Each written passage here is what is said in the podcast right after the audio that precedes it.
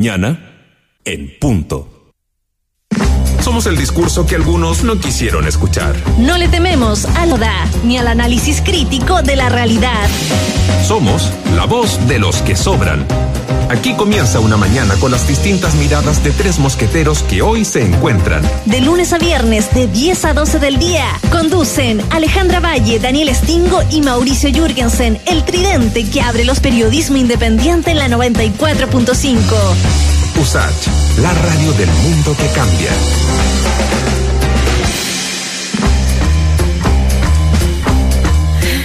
Muy buenos días, son las 10 de la mañana. En punto y estamos comenzando la voz de los que sobran. Eh, comenzaba semana y con mucho, mucho, mucho, mucho que analizar junto a mis compañeros Mauricio Jürgensen y Daniel Stingo. ¿Cómo están, chiquillos? Muy buenos días. Hola. ¿Cómo estás? Bien. Ah, mira, ahí están dándole besitos Qué al lindo padre. saludo ahí Sí. hubo. se peinó. O se cortó el pelo. ¿Qué hiciste, Jürgensen? Se peinó. Me tomó, me tomó una cola. ¿Sí? ¿Se ve bonito? Ah, Se ve súper lindo. Llorana. Llorana, eso. Llorana Coroa. ¿Cómo estuvo el fin de semana, queridos compañeros? ¿Cómo estuvieron? Muy noticioso. Muy noticioso, ¿verdad? ¿Ah? Te escuchamos Confuso, despacito. Confuso, ¿no? O sea, No sé ¿Cómo lo ven ustedes? A mí lo que más me llamó la atención del fin de semana fue el, voy a decirlo, el show de ayer, ¿no es cierto? Bueno, aparte de eh, las, las múltiples cartas, columnas, etcétera, que se han tirado en contra de la idea de sacar el 10% de las AFP, que fue como un boom, la campaña del terror rápidamente, ¿no es cierto? Que comenzó este fin de semana. Increíble, Sí. increíble. O sea, bueno, pero no deja de ser, perdona que, perdona, pero solo sobre ese punto, ¿no? Sí, dale. Eh, eh, eh, es, eh, ¿cómo decirlo? Es tan elocuente, yo creo que esa es la palabra correcta, es tan elocuente ver cómo se activan todo de una manera tan transversal. Cartas de economistas, cartas de, bueno, de, de- de personas vinculadas a la derecha, que, que, que sabemos están tratando de defender ese modelo, pero la reacción ha sido eh, en grupo, porque en el fondo acá se les toca algo muy, muy profundo. Yo quiero citar ahí a Fernando Atria, cuando estuvo con nosotros la semana pasada, ¿se acuerdan? Decía como, está la distorsión de que, lo que la ciudadanía piensa, exige o demanda es irreflexivo, que los que hay que escuchar es, son a los economistas, a los tecnócratas, a la gente que, comillas, sabe. O sea, así de distorsionada está la realidad política del país. Cuando uno asume que los políticos deberían estar al servicio de la- sus, eh, eh, sus eh, requerimientos, atendiendo sus demandas de cara al país, tantas veces uno ha escuchado esa frase, voy a hacer, yo soy, estoy mandatado por usted en campaña, todos básicamente dicen lo mismo, digamos, ¿no? Voy a hacer cargo de las necesidades urgentes de la gente. ¿Se acuerdan de esa frase, no? Que se le escuchaba tanto a tantos eh, políticos, por lo pronto también a Piñera, nos vamos a hacer cargo de la gente. Bueno, esto es un problema real, y cuando llega el momento de los que hubo, cuando hay que estar del lado de la gente, resulta que no, hay que escuchar a los tecnócratas, hay que escuchar a los, a los ex ministros de Hacienda, hay que escuchar a los economistas, y lo que la gente eh, piensa, demanda o pide es populismo, irreflexión o derechamente ignorancia. Porque cuando tú, a ti te dicen que tú- algo que no sabes, que tú estás apoyando una medida equivocada porque desconoces de qué trata esa medida, ¿qué te están diciendo en el fondo? Te Ignorante. están diciendo que eres ignorante, que no- tú no sabes. Y los que saben recomiendan otra cosa. Entonces, cito acá, yo no estoy diciendo nada nuevo, estoy cito acá a Fernando Atria porque esa frase me quedó dando vuelta todo el fin de semana. Es tal la de sistema que tenemos hace tanto tiempo, eh, cuidado y preservado también por fuerzas tan distintas, convengamos aquí, no es un tema de derecha únicamente, No, para nada. que llegamos a pensar de que el discurso oficial de que lo, lo que la gente pide es irreflexivo y populista. Y lo que los tecnócratas dicen es lo que hay que escuchar. Eh, Nunca que este es un gobierno que trabaja para el empresariado y para, los- y pa- para los economistas. De otra manera no se explica estas reacciones eh, desesperadas que uno ha visto en, en la prensa y que, que en distintas entrevistas durante este fin de semana.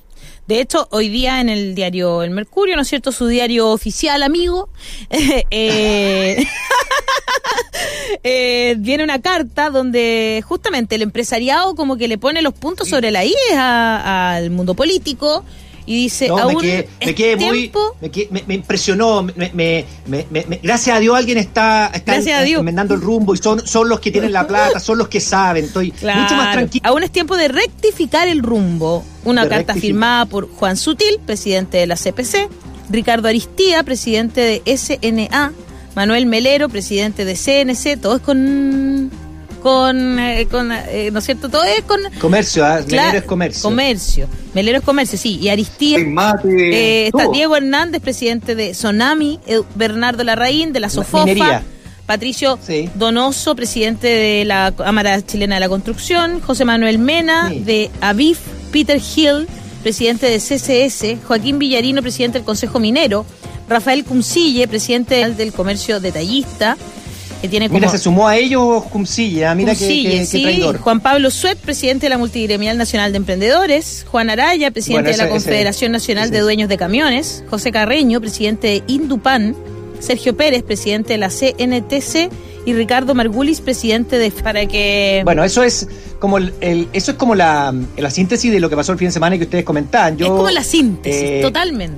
Sí, porque, porque en el fondo el fin de semana cuando yo abrí la tercera, el primero el sábado y después el domingo ya era una cosa escandalosa, ¿no? O sea, en la tercera por lo menos había dos columnas que eran tema, que son obviamente eh, Contardo y, y, Matamala, que explican lo que pasa, que van al fondo, pero todos los demás, Edwards, ¿no? Eh, no sé, Soto, que se volvió loco, no sé qué le pasó a Soto, que se supone que era, que era del otro lado antes, eh, además descalificando a todos. Eh, el ex eh, el ex director de la época, que ¿cómo se llama? Eh, ¿Quién? Ah, el ah, ex director de la época. Ah, ¿Ascanio? ah, no es Santibáñez, el ah, Ascario Cavallo, Sí. que en vez de, de, eh, que, que en fondo cuestiona desde arriba, pero por supuesto no está de acuerdo con la con la con la medida. eh, ¿Y para qué?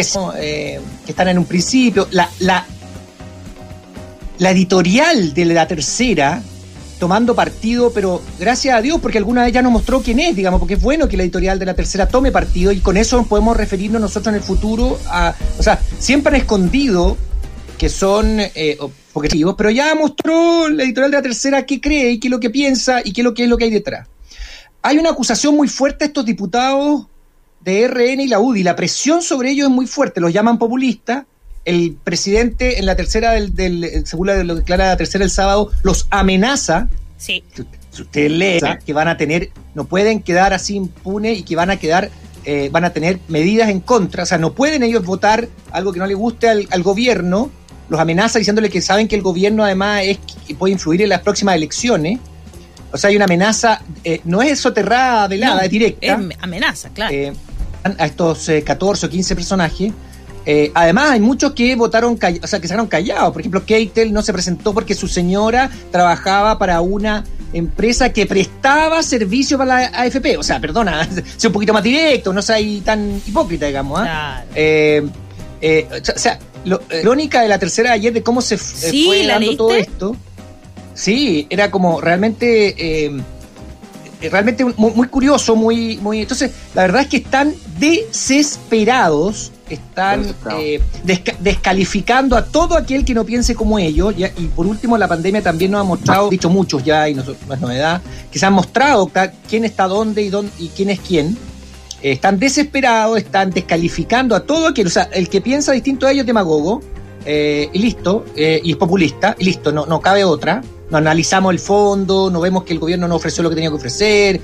Eh, en mi opinión que son muy inteligentes. Uno dice la AFP, y respecto solamente a la AFP, ¿ah? no, no respecto porque el gobierno eh, eh, no estuvo a la altura una vez más. Dice la AFP nos prometieron dos cosas, dijo Matamala. Uno, que íbamos a tener un, su- un sueldo más o menos eh, cercano al 100%. Na- Está, está esa, está esa, esa nota del Mercurio de hace no sé cuántos años. Se dice que por último del 80, después así, lo cual es mentira porque de acuerdo a, la- a los estudios que hay son un 25% de lo que tú ganas, eh, Claro. como tu sueldo, lo que te están pagando la AFP. Y lo segundo, que la plata era tuya. O sea, esas son las dos mentiras que se desnudan, ¿no? Y, y como se desnudan, tú dices, ahí que no estoy ganando ya mm, claramente, si yo gané 5 es un hecho, me mentiste. Y la segunda, la plata es mía, bueno, si es mía la quiero. Entonces, eh, las, dos las dos mentiras se desnudan, pero así flagrantemente.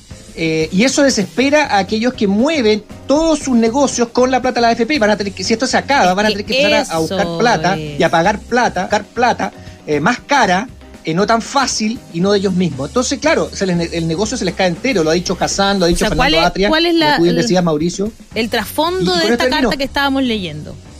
Ese que tú estás diciendo, pues, Daniel. Ese es el verdadero trasfondo. Estaban asustados porque se les acabó estos La plata dulce. La plata dulce, ¿Se acuerdan ¿y quién se la entregaba? La AFP, justamente. Entonces, claro, tienen miedo. ¿Qué? Están muertos de miedo, si esa es la verdad. Están muertos de miedo, hay que enmendar el rumbo, pero resulta que más del 80% en sus propias encuestas, que son en sus encuestas, que creen Sí, pero la gente no sabe, Alejandra. La gente no sabe. Nosotros somos los que guiamos. Eh, La ¿En qué gente no sentido? sabe. la gente no, pues sabe qué te cosa. dice la- Ah, ellos la gente dicen no sabe eso, lo que claro, quiere, está mal la gente. la es muy gente populista pedir eso. Si a mí me dicen que me van a, que me van a, que, no, nunca, ¿me entiendes? No, la gente no sabe. Nosotros somos los que sabemos, porque nosotros tenemos las lucas. Tú no te puedes sublevar. Eso me, es. Me llama la atención la, fra- la frase de. mm, Porque en el fondo todo esto que estamos hablando también viene como a, a sincerar un poco la, los roles, siento yo, ¿ah? Los roles como respecto del mundo empresarial con los, con los políticos. Y mí, no sé cómo lo ven ustedes, que el tono de ciertos empresarios, a partir de lo que se votó el día martes en el Parlamento, es como de reproche eh, con un subalterno. ¿Han, han advertido lo mismo, no? Eh, ¿Vieron lo que dijo Juan Sutil eh, cuando dijo que este era el peor congreso de la historia? Sí, Con- Molesto, en el fondo no, no hizo lo que tenía que hacer, no votó como debía votar. ¿Se han dado cuenta? De, de- a lo mejor estoy hablando muy fino, ustedes pueden decir que estoy. No, no, sí está bien. Yo diría que me peiné amane- amanecí más especulativo que nunca, pero yo creo que igual hay algo de eso, es un poco como la molestia del patrón cuando el empleado no hace lo que tiene que hacer. De correligionario, que, que uno advierte que es distinto la pelea de RN UDI, la interna de la UDI, la interna de RN, hay un tema de conflicto, ideología, de tendencia, de luchas de poder interna, intestina, digamos, ¿no? que eso hace que, claro, se, se vayan eh, se vayan como manifestando las críticas de un lado a otro. Pero cuando es el empresariado el que cuestiona al, al, al Parlamento de reproche, yo siento que hay ahí una cosa muy elocuente de, de cómo ellos entienden lo que es la labor de, de los políticos. Pero, a ver, no leamos muy fino. El año pasado, mucho antes del estallido, una multitudinaria marcha, dos marchas multitudinarias por eh, no más FP, ¿se acuerdan? Una a fines de marzo, octubre, un poquito antes del 18 de octubre. Es decir, una vez más, el tema de- de- del cambio de la capitalización individual, el tema de- del cambio del sistema de pensiones, es una demanda eh, histórica, largamente anhelada.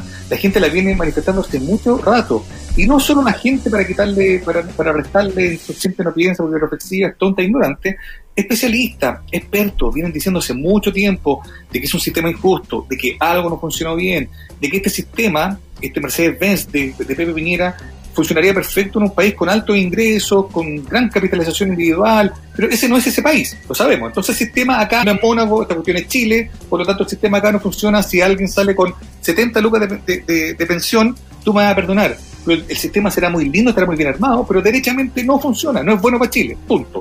Si alguien no lo entiende así, es como, bueno, ya está. Pero eso estaba en, en la mesa, era una demanda que estaba puesta sobre, sobre la exigencia de la autoridad. Pasó lo mismo en octubre, fue una de las pancartas, por así decirlo, que vimos. Me acuerdo con algunos eh, mañosos intelectuales o analistas de la realidad decían, aquí no hay líder, aquí no se advierte nada, uno no sabe quién, es que está reclamando, qué es lo que se está pidiendo.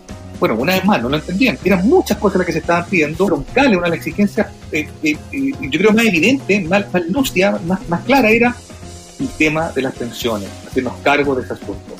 Pasó el verano, vino la pandemia, y mira tú, se ha vuelto a ser evidente este mismo tema de las pensiones que viene siendo exigido demandado hace tanto tiempo. Pero cuando uno ve, se vota como se vota, el empresariado se molesta, llama la atención, uno concluye que si no ha cambiado nada es precisamente porque los que están llamados a cambiar las cosas, o los que estaban llamados, porque yo creo que el martes pasó algo, hay un punto de inflexión, evidentemente, los que estaban llamados a hacer las cosas no lo podían hacer, porque estaban amarrados de mano, porque tenían intereses comprometidos. Empresariado, muchas de estas platas que se mueven con la AFP, con Bengama, en distintas empresas, en distintos negocios, en el mercado financiero lo que hacen es financiar las campañas de muchos de los políticos que a la hora de votar tienen que saber bien a dónde están mirando. La carta de Longueira no estaba tan desatinada después de todo. Digo, desatinada para la lógica de ellos. Era en el fondo un recordatorio. Era, ojo, recuerden de dónde viene este partido. Ojo, recuerden quiénes son los que están de nosotros. Ojo, voten a conciencia no voten por el populismo, decía él, pero nosotros voten a conciencia respecto de a quién le debemos las reales lealtades. Bueno, de eso se trata. El tema es que esa, mm, esa eh, correlación oscura, de algún modo siento yo que se empieza a quebrar. A lo mejor en, algunos casos por, por convicción, en otros casos también quizás por, por miedo, decir, yo no voy a votar en contra de esta cuestión porque a mí me da lo mismo, se me viene el partido encima, pero está el desorden, que filo, yo me salgo, me salgo solo, digamos, ¿no? Y en otros casos también porque hay una oportunidad de decir, ¿sabes qué? Por fin lanzo a este, a este sistema perverso, digamos, que ha sido intocable y defendido por todo y también en el Parlamento. Eso es lo que está pasando. Y yo creo que hoy día más que nunca la cosa se ha sincerado. Se ha sincerado el gobierno, uno ha visto a los políticos, es lo que dice Daniel. Uno ahí se cayeron todas las máscaras. ¿Qué es lo que viene pasando desde octubre hasta ahora en todo caso? Se han caído todas las máscaras. Uno ha visto viejos carcamales de la, de la ex concertación. Yo veo a Pepe Auto y la verdad es que digo, bueno, ya está. Ese era, ese era ese el, el, verdadero Pepe Auto. La hora de los Burgos, Arellano, Marianita economista, oye, cuidado, cuidado, esto no, esto es intocable. ¿Por qué es intocable? ¿Por qué no es que no se puede repensar un mejor sistema para la gente? No, no se supone que este era un gobierno para la gente. No se supone que vamos a los problemas reales de la gente. Bueno, hola, atención allá en el gobierno, la moneda. Este es un problema real de la gente. Y se lo vienen diciendo hace mucho tiempo. Hace mucho tiempo. Ojo, chiquillos de la concertación, nueva mayoría, se lo vienen diciendo hace mucho tiempo. Nada. O a lo mejor no han podido hacer nada. ¿Será que eso es lo que pasa? ¿Que no han podido hacer nada? ¿Por qué ah. nos sinceramos? ¿Usted cree que la gente no se da cuenta? Además que si estamos discutiendo esto, no es porque nosotros hayamos eh, querido, porque lo que ellos insinúan es que aquí hay como un plan maquiavélico de algunas personas que están atrás. Somos unas unas ovejitas que nos movemos por lo que nos dicen otros, ¿verdad?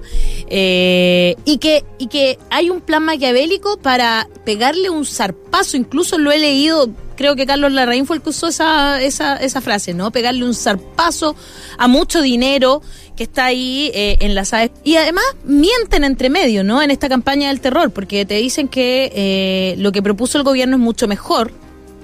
Sin embargo, no dicen que lo que propuso el gobierno, el mismo gobierno dijo que llegaba a 605 mil personas cuando el universo de las personas que cotizan es muchísimo mayor. De hecho, serían alrededor de un millón cien mil personas las que podrían sacar el máximo, ¿no es cierto? Y alrededor de tres millones trescientas mil personas que podrían sacar un millón de pesos o eh, lo que tengan ellos en la AFP. Entonces, además, están mintiendo. Están Pero mira, mintiendo. Hay que recordar eso. y si los mercados de valores caen ellos son los que tienen que ver cómo eso no suceda, dónde, de dónde tiene que liquidar eh, la AFP para poder tener esa liquidez que seguramente no la va a tener de en un primer momento porque la tienen pasivos y eso nosotros lo podemos entender si tontos no somos.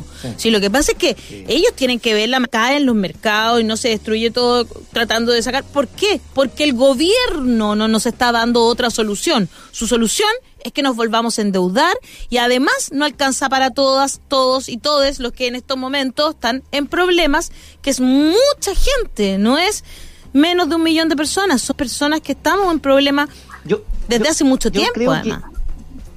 mira, mira, Alejandra, yo creo que tienes toda la razón, pero además esto es muy interesante, esta carta de los empresarios. Sí. Me parece muy, muy buena. ¿Y por qué me parece A ver, ya, cuéntame. Porque hay, no, porque hay que sincerarla, hay que ver lo que dice, por todos lados. Punto por Muestra quiénes son y lo que piensan. Mira, yo la primera vez que lo veo tan transparente. Mira lo que dice, voy a, leer, voy a tomar la libertad, si ustedes me permiten, de leer un, par, un par de, párrafos que nos muestra qué piensan, qué creen y por qué se interesan ahora por un tema que tiene hace mucho rato. Dice, esto le endosa al Estado una nueva deuda, al hacerlo en parte responsable de compensar el retiro de estos fondos y le exigirá aportar al Fondo Colectivo Solidario de Pensiones cuantiosos recursos para compensar el retiro de fondos en el mediano plazo. Cuando Michelle Bachelet en Bachelet 1 tuvo que crear el pilar solidario y sabemos que el 0,4 del PIB, ah, ustedes saben, ¿no? El 0,4 del PIB ya a esta altura va a las pensiones del pilar básico solidario. Y el otro 0,4 del PIB va a en subsidio a las pensiones más bajas. Eso ya está, pero no vi una carta como esta esa época, Mira, ¿no? En, Bachelet 1, el año 2010, etcétera, 2012. No la vi. Y ahí ya un 0,8 del PIB, no dijeron nada en ese momento. Lo dicen ahora. ¿Entiende? Otra cosa, dice, es prudente destinar estos recursos con una tasa de desempleo que puede llegar al 20% en un mes, una caída del PIB, etcétera, etcétera. Bueno, pues esta actuación está en a largo caso. Y después dice, además, aprobar a la rápida un fondo colectivo solidario nos pone en el camino, nos pone en el camino de la captura política de los fondos de pensiones que han seguido Mm. otros países con graves consecuencias. ¿Qué está diciendo ahí? No puedes entregarle el sistema de pensiones al Estado. Mira lo que están diciendo. Claro. Es decir, se están reflejando. Muchas gracias al abogado que le escribió, al ingeniero que le escribió, ¿no? Aprobar a la rápida un fondo colectivo solidario, que por lo menos para mí es lo más importante a largo plazo. Volvemos al antiguo sistema en una cosa de fondo, de ahorro y además de para me- mejorar la- las pensiones de, de aquellos que hoy día están con problemas. Dice, la además, propuesta aprobar de la Hassan. un fondo colectivo solidario nos pone en un camino de la captura política de los fondos de pensiones Ta, que han ¿viste seguido la captura? países con graves consecuencias. Es que eso es. Es decir, el Estado no puede llevar él. El Estado no puede ser el, el- el- el- que administre los fondos de pensiones, porque van a usarlo políticamente. Pero por favor, ahí están, ahí están, esos son. Mira, No, me gustaba cuando gritábamos. Ay, los que venden la nación. Mira, ¿te acuerdas que Aquí están, esos son los Muy bien. Pero es que mira, está muy claro, Es que es está demasiado. muy claro lo que están diciendo. Demasiado claro. Mauricio, Si la el política Estado no la, la van a capturar. ¿Ah? Como si la política ya no estuviera capturada por el dinero. claro. Pero por supuesto, les digo algo, ¿ya? El, eh, el sistema sigue siendo el sistema antiguo, el sistema de reparto. Y sí, no aguanta. ¿Saben cuánto del PIB va a pensiones? Sobre el 16% en Italia. Y lo siguen haciendo igual, porque como Estado lo decidieron.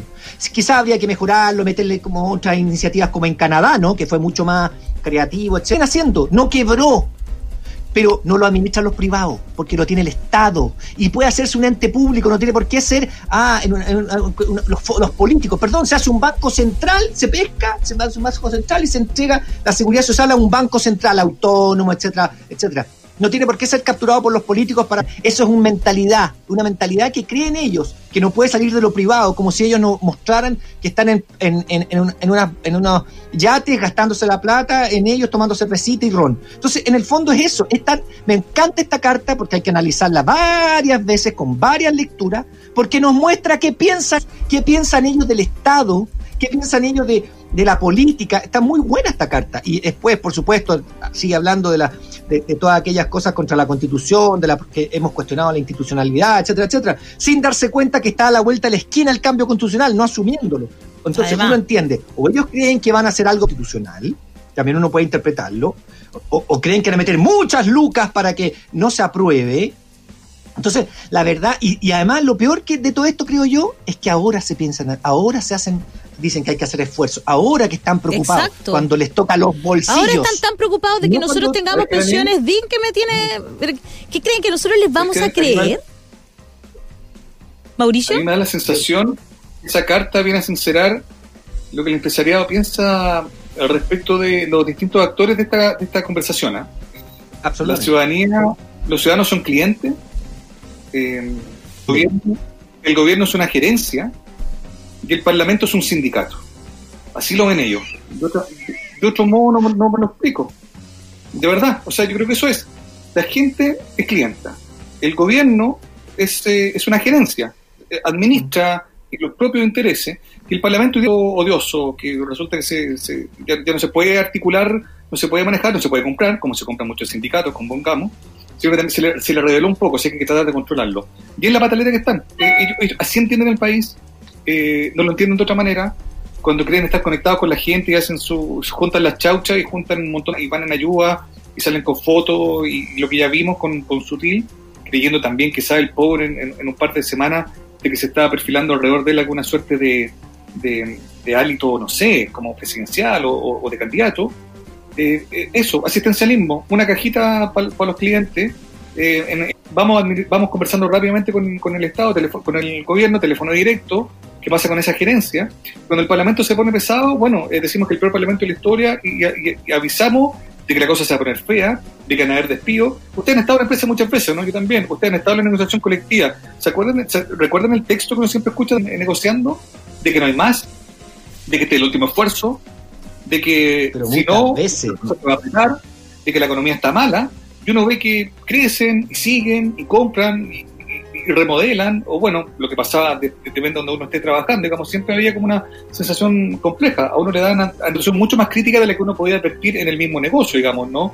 Eh, bueno, esto es lo mismo, lamentablemente es lo mismo. Que alguien me diga si no piensa en eso cuando estamos analizando este tema.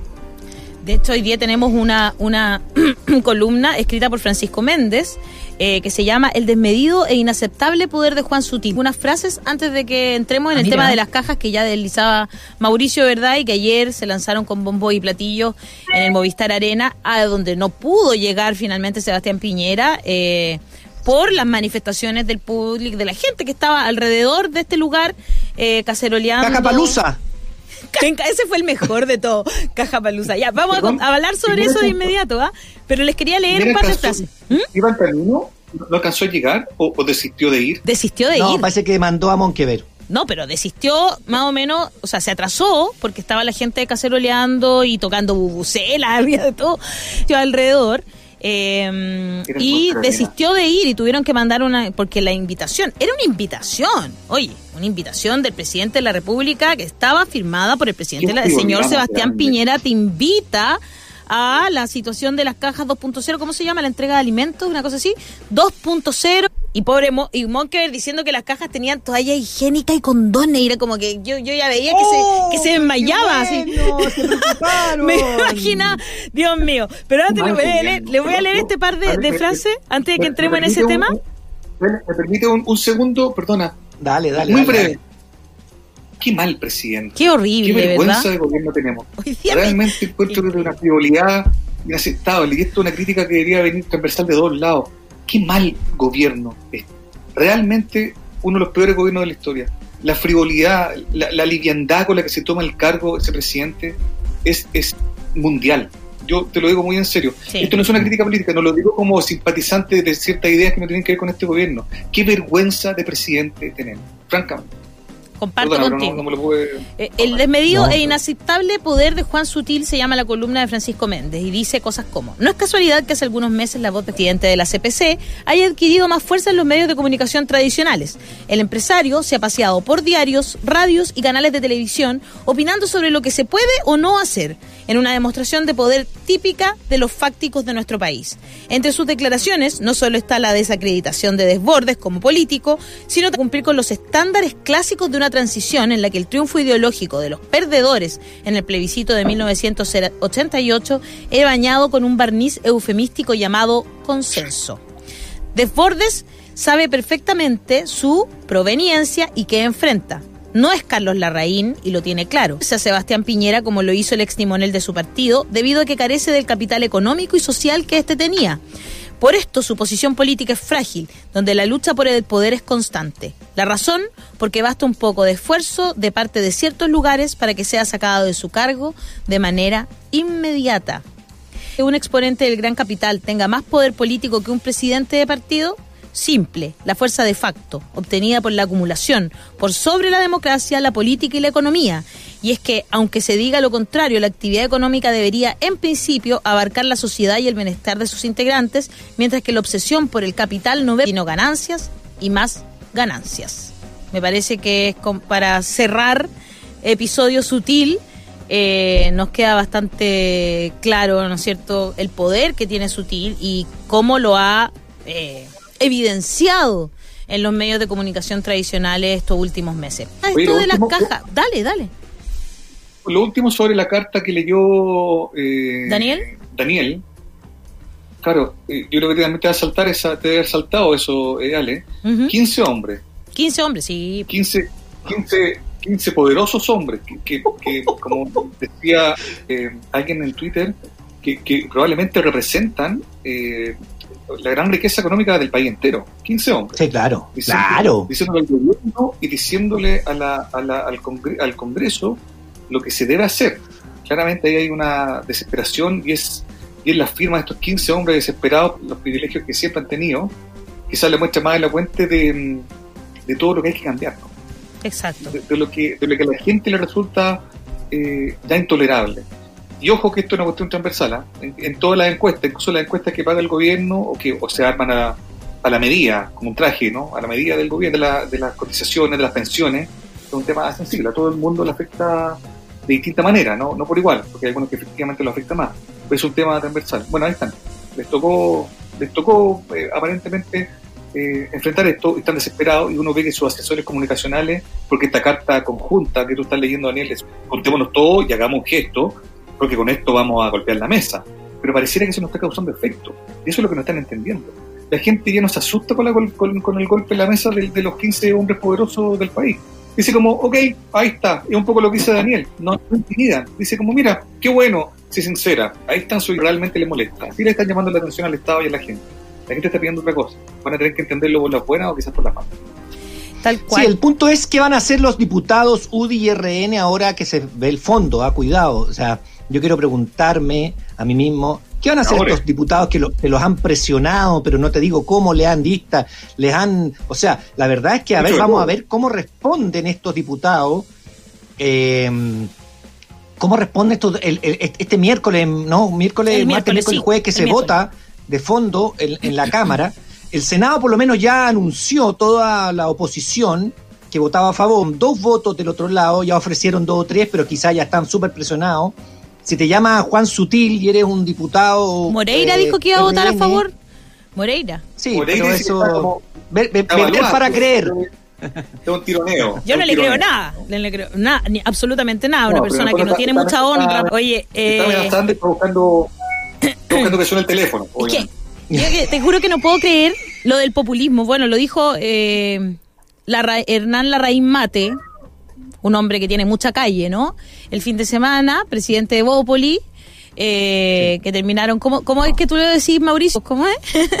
¿De la UDI? El clan infantil de la UDI. El clan infantil. es que me encanta, perdona. El clan infantil de la UDI, la mejor frase del mundo. Más a la derecha que la derecha, ¿se han dado cuenta? Sí. Increíble. Increíble. Más a la derecha que la misma derecha. La derecha liberal en Chile. Lo que me pasa con ellos es que de verdad eh, con, con, esta gente que salió diciendo el fin de semana que había llegado el populismo y la demagogia a Chile Vamos. Llegaron, sí. o sea, primero es una sorpresa, llegaron el populismo y la demagogia. Hola Elena, mira mi amiga Elena. Eh, Oli, ¿cómo estáis? es linda. Bueno, decía, llegó el populismo y la demagogia. ¿Llegaron el populismo y la demagogia? ¿Llegaron a la política? Nunca habían estado. ¿eh? Esto es una cuestión novedosa. Primero, llegaron.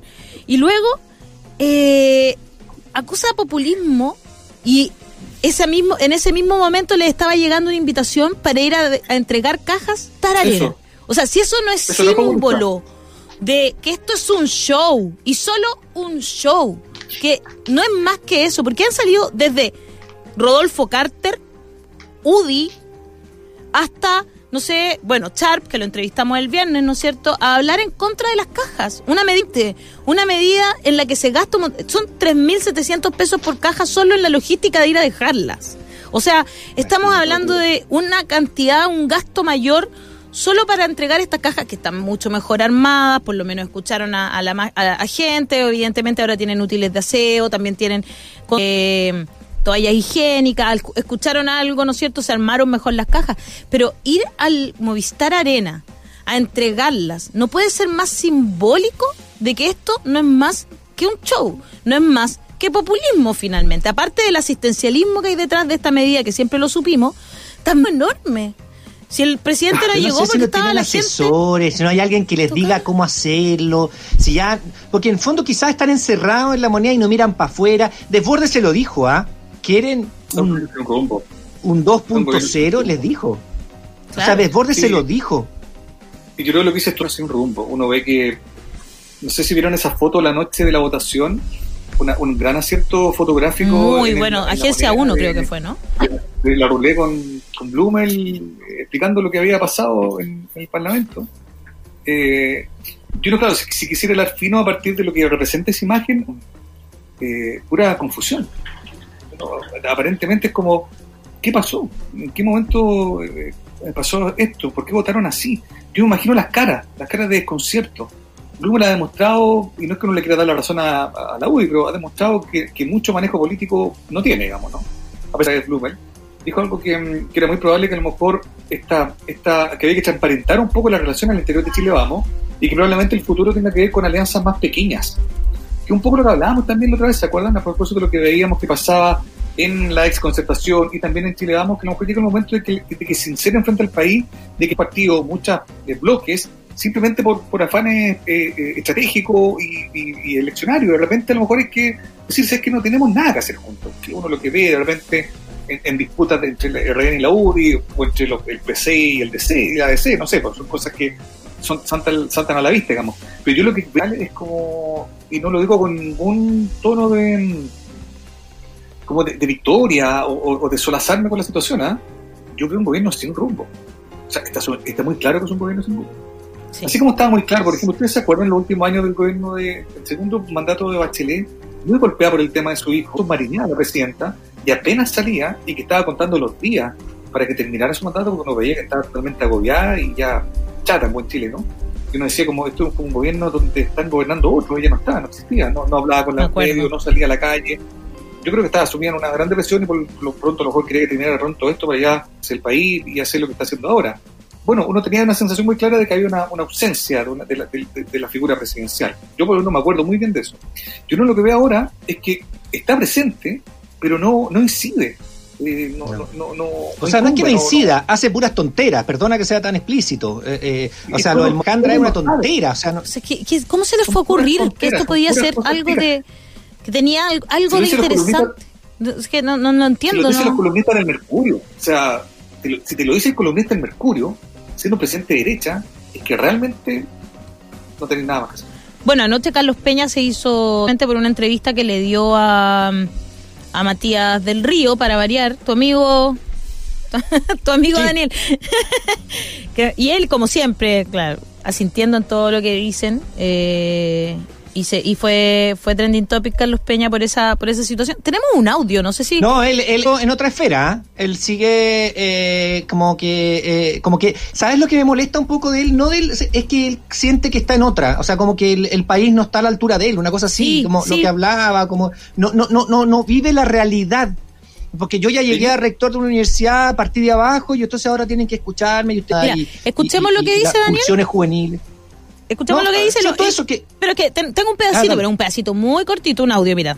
Que lo, que lo dejamos Dile, para que para poder escuchar. un gobierno, pensémoslo, que apenas hace cuánto, menos de tres años, mm. obtuvo el poder con una amplia mayoría y despilfarró esa oportunidad por torpeza, por ensimismo del presidente, creo yo, sin ninguna duda. Un presidente que, como hemos visto, se ha rodeado de un gabinete relativamente incapaz, me parece a mí.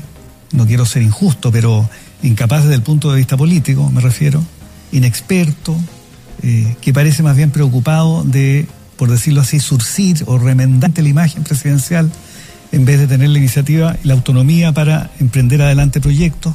Esta obsesión por salvar la figura presidencial está dañando, creo yo, la política en Chile. Si el presidente abrigó alguna vez el sueño de terminar su gobierno envuelto en la popularidad, que se le reconociera en la calle, yo creo que tiene que desprenderse prontamente de ese sueño. pero, ya, pero eso es un tema me... con respecto a Piñera. pero, eso pero, con respecto a Piñera. Que, lo, que tiene razón o no, yo no, yo no le echaría tanto la culpa al gabinete, él eligió a su gente. Yo no le echaría me, me refiero a, la, a, las cosas que habla como de, de, de, lo que se está haciendo a nivel tendencia a descalificar al Parlamento. Sí. Y a mí me parece que el Parlamento ha estado más a la altura que muchos otros años. O sea, este Parlamento, pensando, comenzando por la presidenta la del Senado, ya, sí, no, también. pero también la presidenta del Senado. Es verdad. Y, y, muchos miembros de la Cámara han estado a la altura, han hecho, han pensado en el, que muchos otros parlamentos antiguos que se supone que estaban más preparados, pero que en el fondo le hacían el juego a la derecha, al sistema, al sistema económico, a Juan Sutil y sus voice. O sea, estamos hablando de que este parlamento ha sido mucho más eh, un parlamento que representa a la gente más que eh, hacerle el juego a, a, a, la derecha. Y eso nos tiene desesperados. Entonces, y, eso por fue. eso que eh, la descalificación sale de inmediato, pues Juan Sutil diciendo que el peor parlamento, perdóname, ha demostrado, y con Florcita Metú, Florcita Metú incluido, que es mucho mejor parlamento, ha habido que solamente le llevaban el amén al gobierno turno, fuera cual fuera. Igual, bueno, yo ahí tengo un batí, Daniel, contigo. ¿eh? Yo sí, siento sí. que. Puede que la preparación y todo eso. No, a ver, respecto a lo de Peña, bueno, sí, estoy de acuerdo con lo que dice, pero también estoy de acuerdo con lo que plantea. O sea, estoy de acuerdo con lo que dice Peña, el presidente que tuvo. Eso sí. Que, o sea, que parte del deterioro de la figura presidencial parte por lo que él mismo hace con su propia figura, digamos. ¿no? Él tiene poco respeto de, la investidura. Eso creo que queda muy claro en distintos episodios que para qué vamos a volver a, recordarlo, la gente los tiene suficientemente claro. Eh, con lo que no estoy de acuerdo con, eh, Carlos, lo, escuché anoche, eh, bueno, básicamente esta idea de que todo lo que está pasando en el país tiene que ver con el deterioro de la política, digamos, ¿no? Y eso es, creo yo, un, análisis sesgado, digamos, el no entender que el descontento viene desde otro lugar, es más profundo y es justificado, porque la idea de que la política se ha vuelto puesto simplista y los políticos no están dando el ancho y están menos preparados y son simplones y discuten cosas banales como si fueran eh, alumnos de primero medio, si esa es la idea instalada y eso es lo que tiene deteriorado el país, el no entender que, que, si esa gente llegó a ser elegida también es parte del problema, digamos, ¿no? O sea, porque mucha de esa gente también llegó a ser elegida porque habían se ponía plata y, y, con, con, plata se ganaban elecciones y eso pasó durante mucho tiempo en distintos lados, en distintos bloques, y eso fue lo que, lo que permitió que tuviéramos la política que tenemos hoy día. Eh, y respecto a lo que dice eh, Daniel, mi único matiz contigo, Daniel, es que yo, yo no sería tan entusiasta de decir que este Parlamento eh, está más, más pendiente de la... Yo creo que la gente, al revés, yo creo que la gente hizo que este Parlamento se pusiera las pilas. Bueno, ahí va la cosa, yo también creo, ¿ah? Yo creo que por ahí va la cosa. Si esto hubiera pasado dos, tres años antes y, hubiera tocado un parlamento distinto, ellos también hubieran estado llamados porque el tironeo de la calle fue fuerte. Yo no vio que esto antes, mira, solo para, para, reforzar el, el, punto, Daniel, poquito antes de que eh, fuera el estallido eh, social, me acuerdo que Canal 13, ¿se acuerdan que Mónica Pérez hizo un, un reportaje al respecto de la asistencia a, a las sesiones del Parlamento, ¿se acuerdan? donde salió que, por ejemplo, el hijo menos asistía ah, de veras. Sí, sí, sí, sí. Solo, solo quiero recordar ese reportaje porque era una muestra súper elocuente, parte de meses antes del estallido social, de, cómo estaba funcionando el Parlamento. Y después del estallido social, ustedes saben que trabajan hasta yo estoy diciendo que... Ya, pero lo que estoy diciendo yo es que en el fondo que mágicamente entendió la necesidad de la gente. ah, no, por supuesto que no, no estoy diciendo eso. Yo creo que ahora estaba mucho más a la este. Este parlamento, que son los mismos que hace poco tiempo no iban a trabajar, ahora se pusieron a trabajar y se pusieron las pilas porque la gente se los pidió. Ese es mi Ahora, yo creo que yo, concuerdo, yo, una, concuerdo, pero, pero, pero, pero cuando tú dices no, que sí, pero si hubiese estado el ¿ah? parlamento anterior, aunque la gente hubiese hecho lo que hubiese hecho, tampoco eh, eh, encontramos tanto, ¿no? O sea, tiene que ver con que es una mujer la que está en la presidencia del Senado, que se haya llegado hasta el final con lo del postnatal de emergencia. Si había una mujer ahí, eso no se hace. Eh, tiene que ver con que hay gente más joven también en el Parlamento y que, y que vienen de los movimientos sociales, que ya no hay un binominal, ¿no es cierto? Eso, a eso yo creo que sí tiene que ver. O sea, si bien yo creo que es porque la gente ha presionado y porque nosotros estamos todos pendientes y medios escuchan con mayor, con, mayor fuerza lo que las personas que han llevado el movimiento social están exigiendo, ¿no es cierto? Yo creo que ahí hay, hay un equilibrio que se ha formado y me parece interesante, o sea, es parte de la democracia también. Lo que no es equilibrio es lo que dice Carlos Peña, que básicamente todo se derrumba por la figura de, de, Piñera, que un narciso sabemos, y que por favor, siempre lo ha sido además, ¿no? Entonces es como Sí, pero lo que defiende Peña es que esto está todo desordenado y hay que seguir la figura del presidente, como dijo Carlos Larraín el otro día, de manera más burda, aunque sea feo, tonto, ¿cómo era? Chico, feo y tonto. Claro, ellos, ese es el orden que hay que seguir. Y ahí tenemos que estar, aceptando todo lo que nos, no, que nos, las migajas que nos dan, toda esa mirada asistencialista, ¿no es cierto? Y aceptar todos calladitos, porque este líder que debe ser el presidente, porque el presidencialismo es así, no importa que no conozca el territorio, no importa que empiecen y lo primero que hagan es abrir teatros y cines que no existen en Aysén. Eh, no ¿Cachai? O sea, no importa eso, no importa que vayan a entregar cajas otra vez con todo lo que les costó a los alcaldes poder entregar esas cajas y así todo lo hicieron más o menos nomás porque no había manera de hacerlo bien. No, pues eso no importa, vamos a hacer ideas y nuestro orden que tiene que seguir y ustedes córtenla con desordenarse. Esa es como la, sensación que me da. Sí, yo estoy de acuerdo con ustedes dos. Lo que trato de decir, y quizás me expresé mal, es que en las últimas votaciones han estado más conectados. Y sí es por la presión de la gente, en eso yo lo comparto plena. Lo dijo además Fernando Atria, digamos que en el fondo la gente hizo ver al Parlamento lo que tenía que, cómo se representaban ellos, digamos, y eso es cierto, o sea, lo siguió. Pero, pero hay una cosa que hay que decir acá, que quiero hacer una cuestión que, es discutible y quiero plantearlo.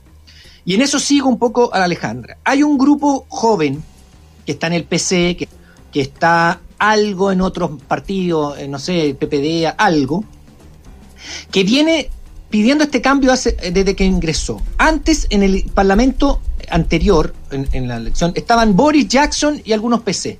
No había nadie más. Y antes, no, que pedían lo que pedimos hoy día, ¿no? Tema, etcétera. Y antes, alguna vez hubo un comunista y Meo y Escobar, y los barrieron.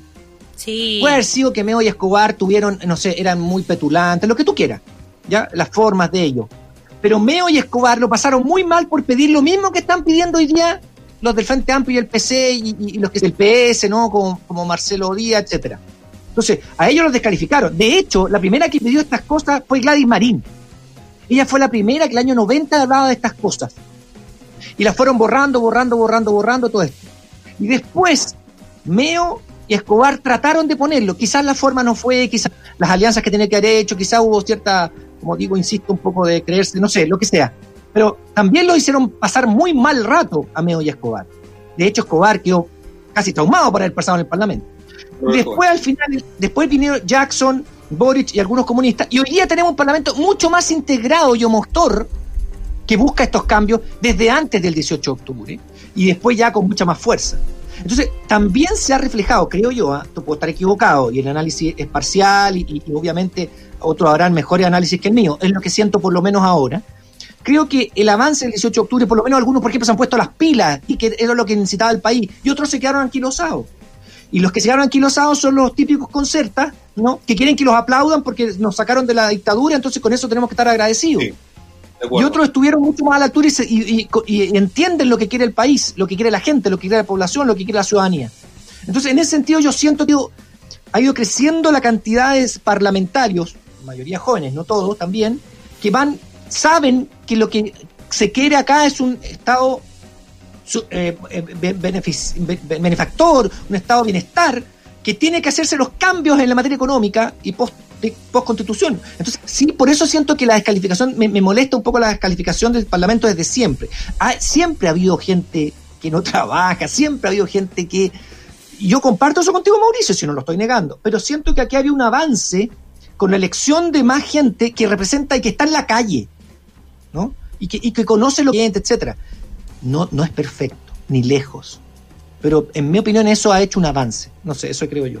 Al menos se han avanzado ciertos temas y, por ejemplo, hoy hay que decirlo, o sea, yo te acuerdas que yo era la, la más en contra que del, del, acuerdo del 15 de noviembre, nunca estuve muy a favor porque para mí debió haber algo más de presión.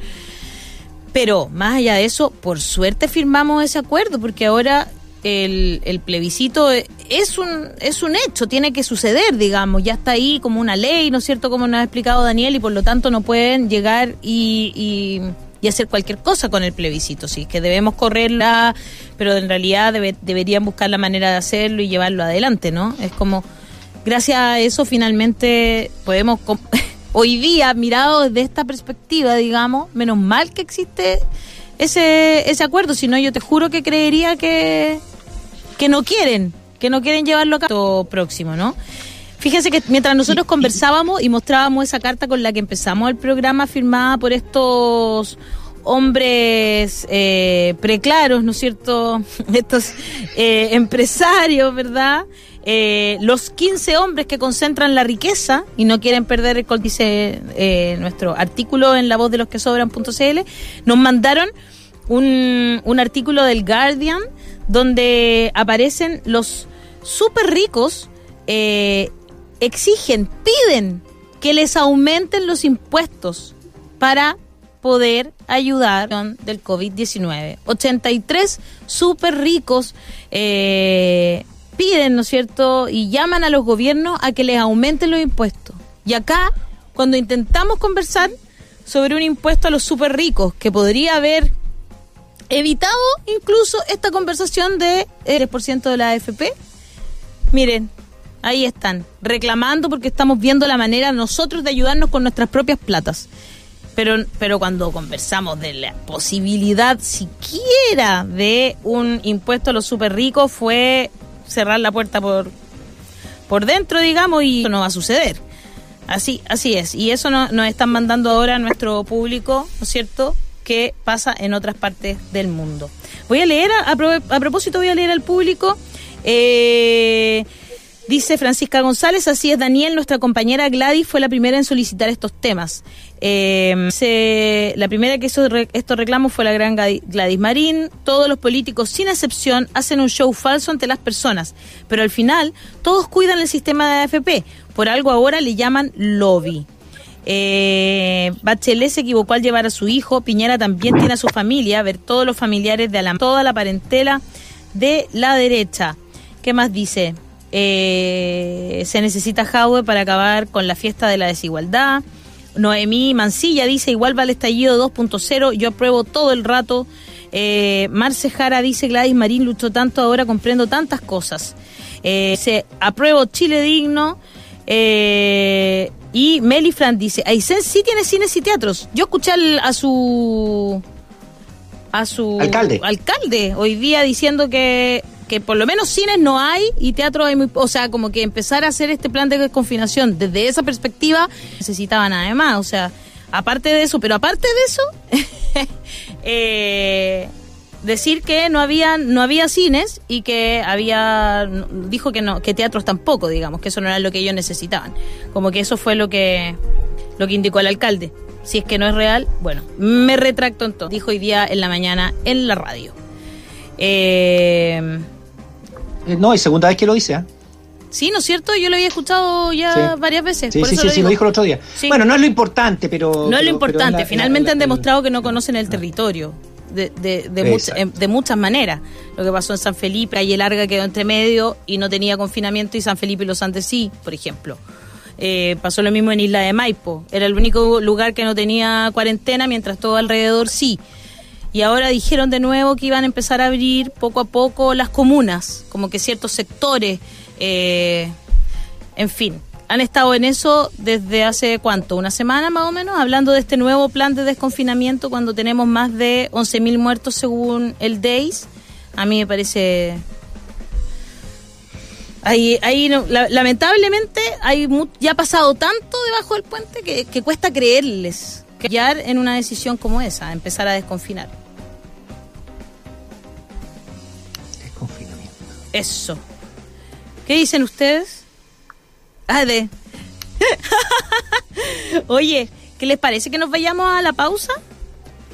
Porque a la vuelta vamos a estar, estamos, sí. Nos a estar conversando con Nico Facuse, quien es eh, parte del Observatorio Legislativo, y vamos a conversar mm. justamente sobre estos proyectos de ley. Todo lo que se viene, ¿no es cierto? Exactamente. Toda esta discusión eh, que se viene ahora lo vamos a estar conversando con Nico Facusa del Observatorio Legislativo. ¿Qué?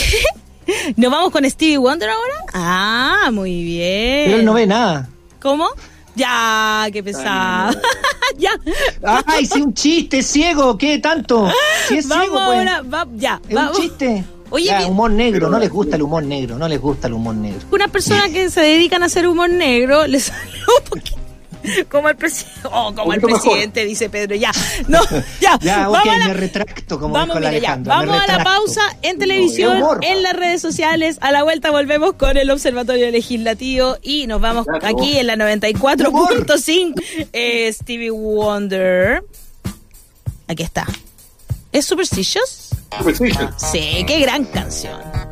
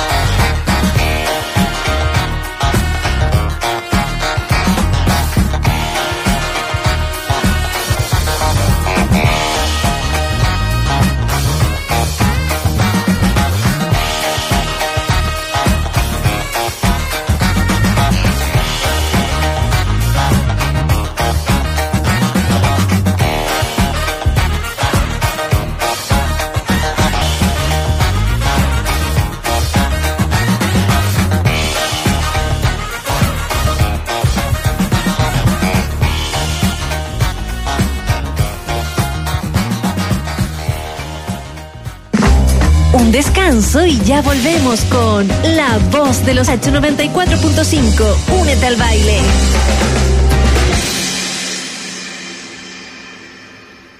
Porque te acompañamos en todo momento, incluso en los más difíciles. En Monte Sinaí hemos creado un beneficio especial para servicios funerarios, exclusivo para trabajadores en empresas, sindicatos, federaciones y asociaciones. Una mano amiga en momentos difíciles. Contáctanos ahora en monte-sinaí.cl o llámanos al 22 457 3829. Monte Sinaí, una mano amiga en tiempos difíciles. USAT 94.5 te contamos cuáles son las medidas anunciadas por el Ministerio de Salud para enfrentar el coronavirus. ¿Cuáles son las principales medidas sociales de prevención para evitar el contagio por coronavirus? Para aplacar la curva de contagios en nuestro país, debemos considerar las siguientes medidas implementadas por el bajo las recomendaciones de la OMS. Respetar las zonas de cuarentena y los cordones sanitarios declarados por la autoridad sanitaria Cumplir con el toque de queda nacional entre las 22 horas y hasta las 5 de la mañana del día siguiente. Respetar el uso de mascarilla en los lugares declarados por la autoridad. Mantener la distancia física de al menos un personas. Solicitar un salvoconducto para realizar compras, pasear mascotas, ir al médico u otro trámite que requiera circulación en zonas en cuarentena. Mantener las medidas de higiene como lavarse frecuentemente las manos con agua y jabón Mantener limpias y desinfectadas las superficies de trabajo y todas aquellas zonas de la directo con las personas como es cocina, baño y dormitorios. Ventilar frecuentemente los espacios cerrados. De presentar síntomas asociados, acudir inmediatamente a un centro de salud y evitar el contacto directo con las demás personas. Son las medidas para enfrentar el coronavirus en USACH, la radio de un mundo que cambia, de un mundo que se cuida. Ya estamos de vuelta con La Voz de los que Sobran. 94.5. USAT, la radio de un mundo que cambió. Vuelta cuando son las 11 de la mañana con dos minutos eh, para comenzar esta parte del eh, programa.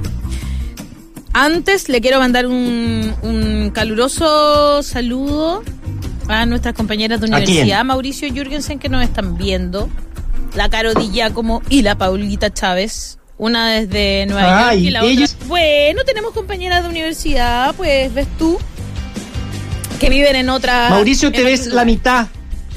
sí, Mauricio te está viendo la mitad, de, ti. Ahí sí, ahí sí, pues sí. Mira, para que tú, para que tus compañeras de, de universidad te miren ahí peinadito rico. Ay, qué chistoso. Oye, le mando saludos y le mando saludos también a, ayer, ayer debutamos con programa La mesa de las que sobran le pusimos por echar lata. Ahí un rato así como que era como para competir, ¿cómo íbamos a competir con Mesa Central? contemos bien de qué trata, porque como Es como, claro, la idea es como una especie de, de, tolerancia cero, pero en esta ocasión solo compuesto por mujeres el panel. Eh, y ayer conversamos mucho sobre populismo. De hecho, había una politóloga que se llama Carolina Garrido, quien ahondó muy buena, muy en, buena. en a ella, ¿verdad? Nos explicó muy bien. Sí, mi señora quedó, mi señora dijo, ¿por qué no le decís, mira, voy a confesar algo, ¿eh? A ver, ¿qué te Mi señora dijo, ¿por qué no le decís a la Alejandra que ella sea permanente? Es súper buena, me dijo. Yo estaba pensando lo mismo que tu señora, porque la verdad es que escuchar a una mujer que tiene ese nivel de conocimiento y que nos puede explicar que son usados sin uno saber mucho tampoco qué significan, ¿no? Que se, por ejemplo, el populismo es como que cada vez que alguien quiere atacar al otro, así de la nada, pa. Exacto. Exactamente. No, una mujer muy preparada. Muy preparada. Muy empática. Y, con quien conversamos mucho sobre ese tema. ¿Mm? Este, este Todos los domingos. Digámosle a la gente. Todos los domingos eh, esta vez lo hicimos entre las 11 y las 12 pero fue muy poco rato. Ya, ¿a dónde terminaste como 20 para la una? Claro, nos quedamos como con ganas de más, entonces nos alargamos, pero la idea es que finalmente estemos todos los domingos, yo creo que vamos a estar una hora y media, es un y la verdad es que llegamos al segundo trending topic, había mucha, mucho comentario a favor de escuchar a las mujeres hablando de política, que se suponía que era un tema que antes habrían dicho que a las mujeres no les interesaba, ¿no es cierto? No estábamos prácticamente en los paneles políticos, había sucedido, de hecho, el viernes, que en todos los matinales había paneles que estaban compuestos solamente por hombres. Pues, sí, y al mismo tiempo... ¿Qué pasó con Gabriel Boric? Claro, y Gabriel se sí, fue. Gabriel se, muy valientemente, siento yo, se, se arrestó, pero sí, que, que lo cuente. Yo, yo entiendo la. O sea, creo entender, para no decir, para no ser tan arrogante, como la indignación que le debe provocar a que uno, que uno vea una imagen como la que se subió a, a, a, a Twitter, probablemente todos ustedes la vieron, que era como un pantallazo de los cuatro canales más grandes, eh, tradicionales, por así decirlo, ¿no?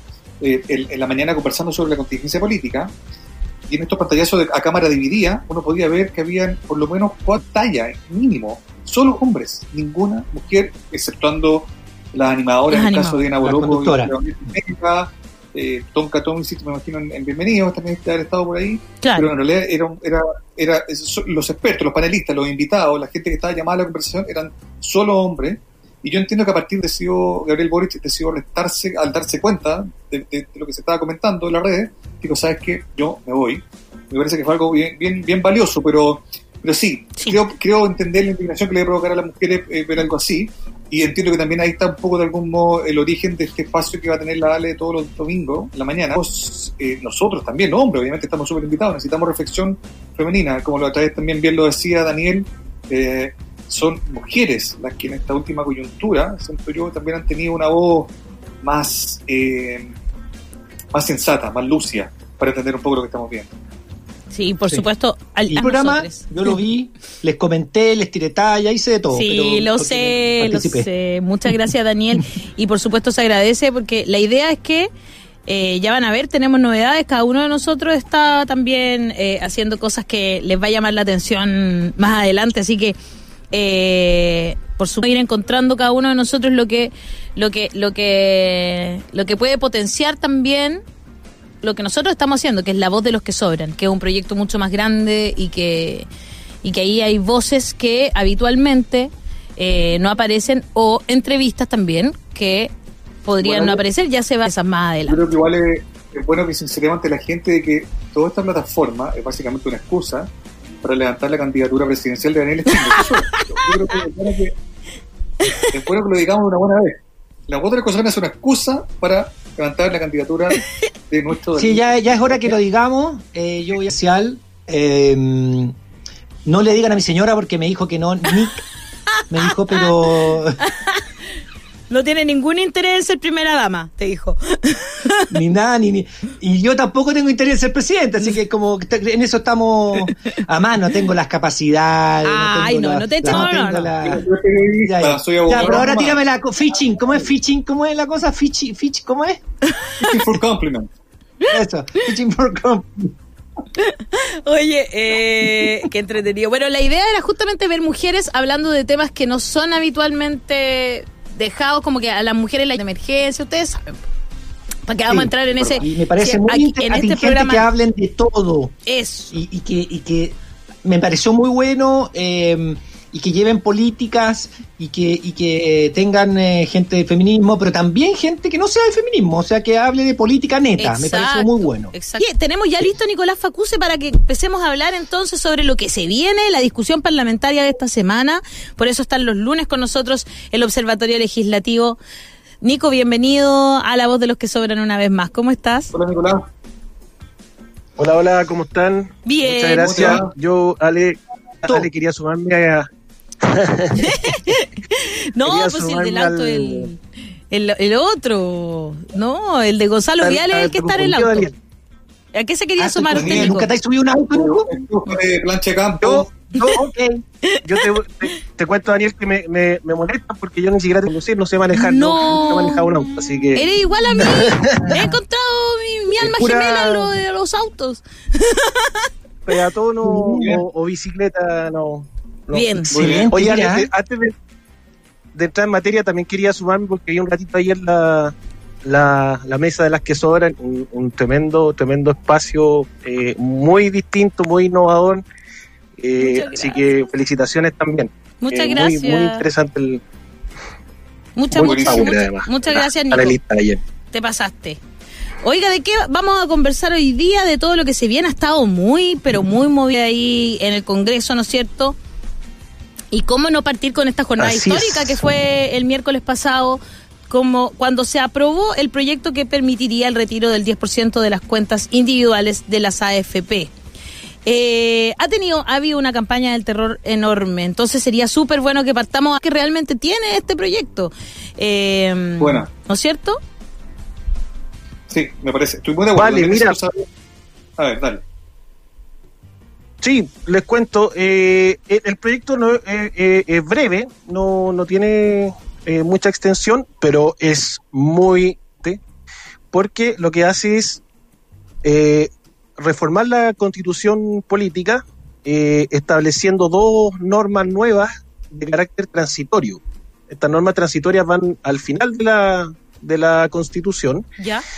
y eh, lo que hacen estas normas, básicamente, primero se agrega una disposición, la transitoria vigésimo novena, a la Constitución, que permite de manera excepcional por- y, de- y por única vez, y con, con el objetivo de mitigar los efectos que está, eh, que está estableciendo las consecuencias socioeconómicas del COVID-19, Ujú.